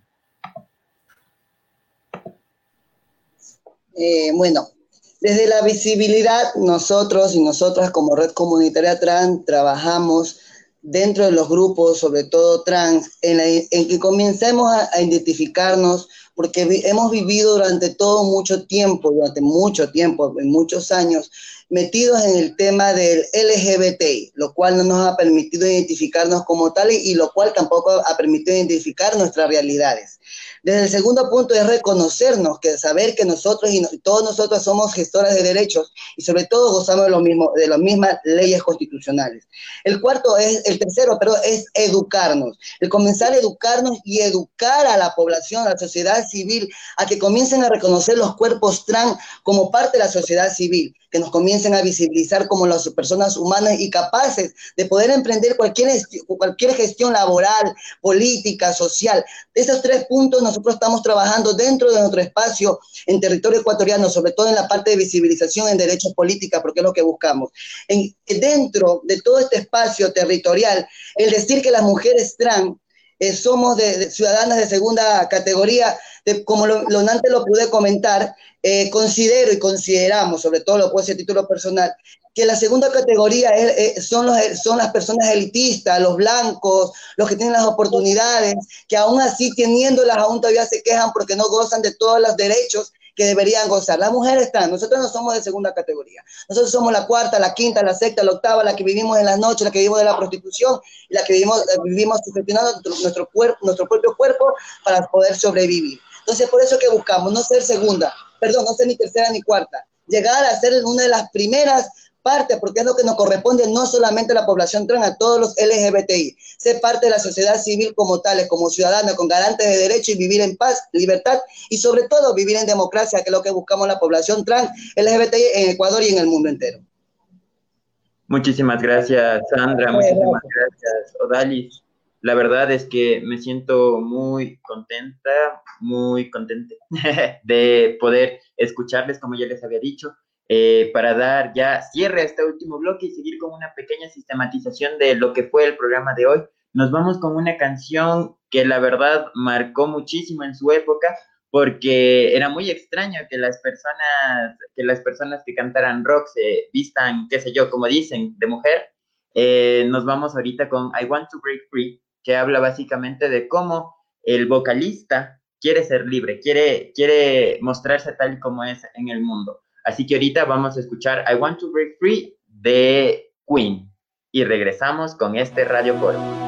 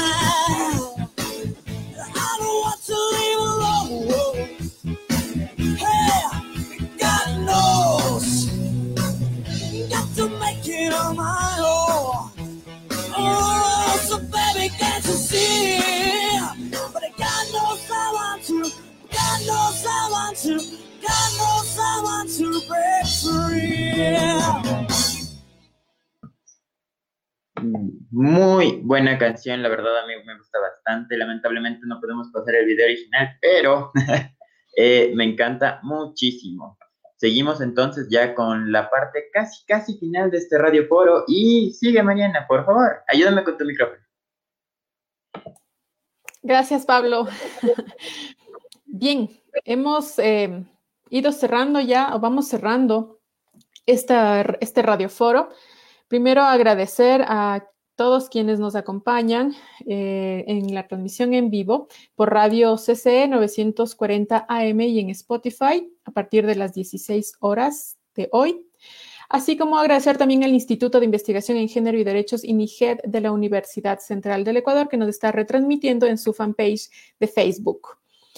Eh, agradecerles a nuestras queridas entrevistadas, tanto a Sandra como a Odalis. Es evidente su riqueza argumentativa, su pasión y sobre todo el conocimiento, el amplio conocimiento que ustedes tienen de la lucha en cada uno de sus espacios.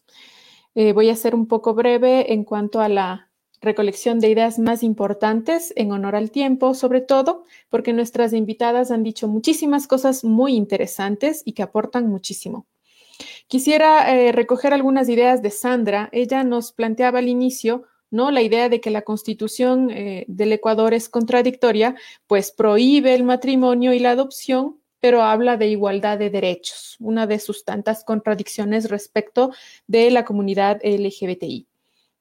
Sandra también mencionaba que el papel de los grupos feministas eh, ha sido importante y es importante, sobre todo por su accionar en los logros jurídicos Y ella ponía un ejemplo, ¿no? El acompañamiento de los grupos feministas en la despenalización de la homosexualidad en 1998 y el aporte de estas mujeres en la construcción de la Constitución de este mismo año, 1998.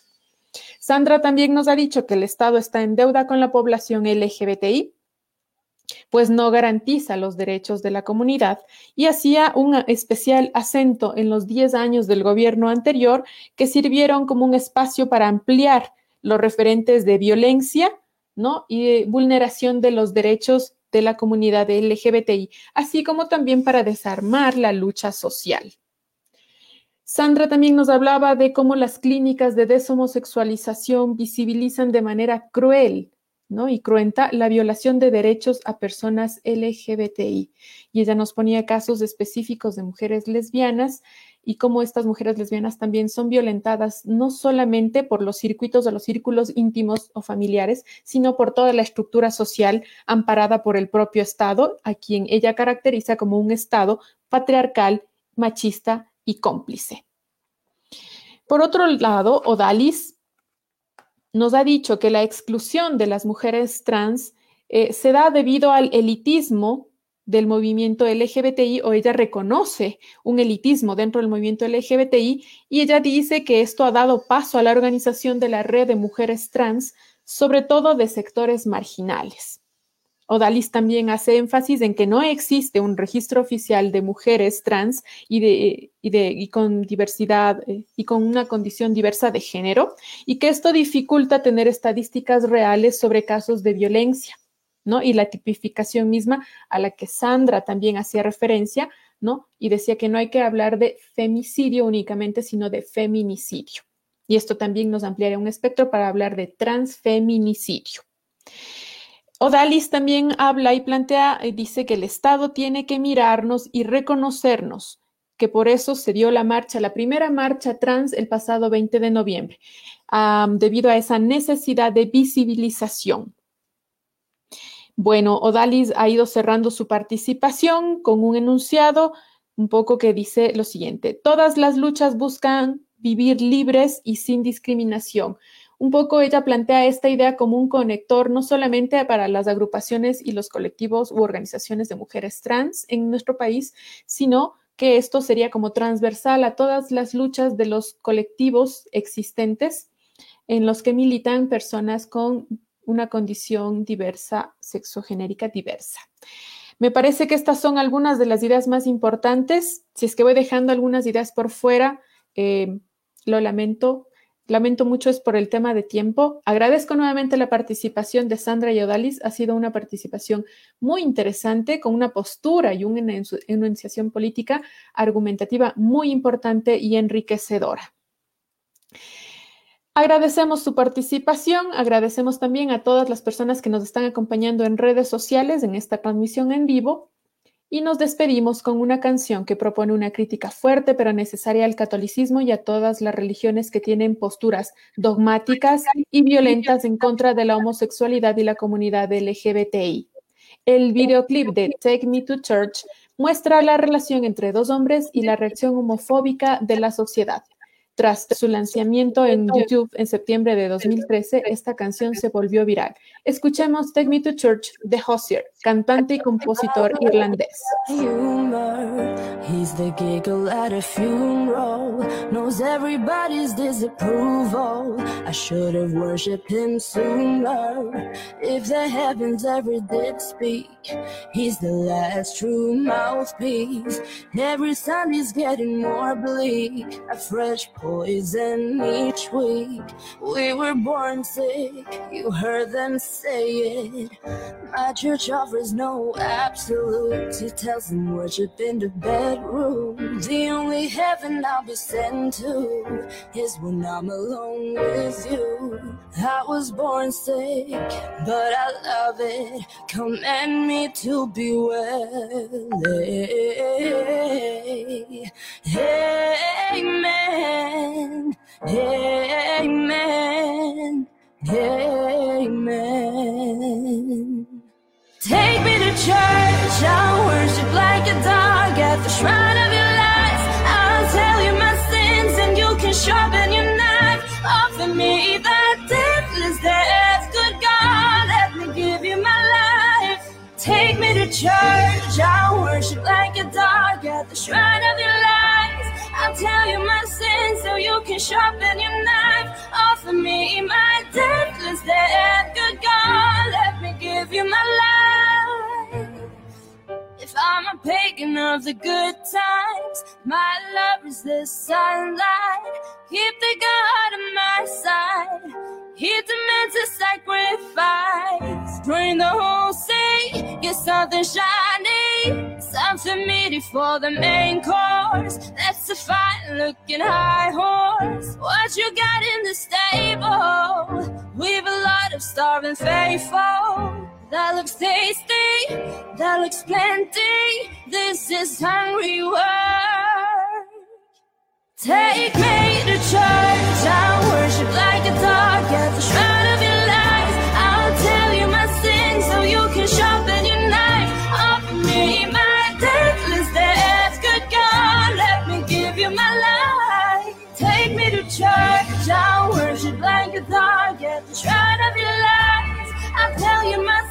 so you can sharpen your knife. Offer me my deathless death. Good God, let me give you my life. No masters or kings when the ritual begins. There is no sweeter innocence than ardent sin. In the madness and storm of that sadder they sing. Only then I am human. Only then I am clean.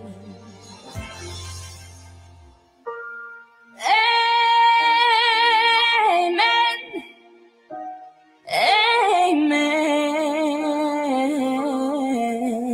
Amen. Take me to church. I'll worship like a dog at the shrine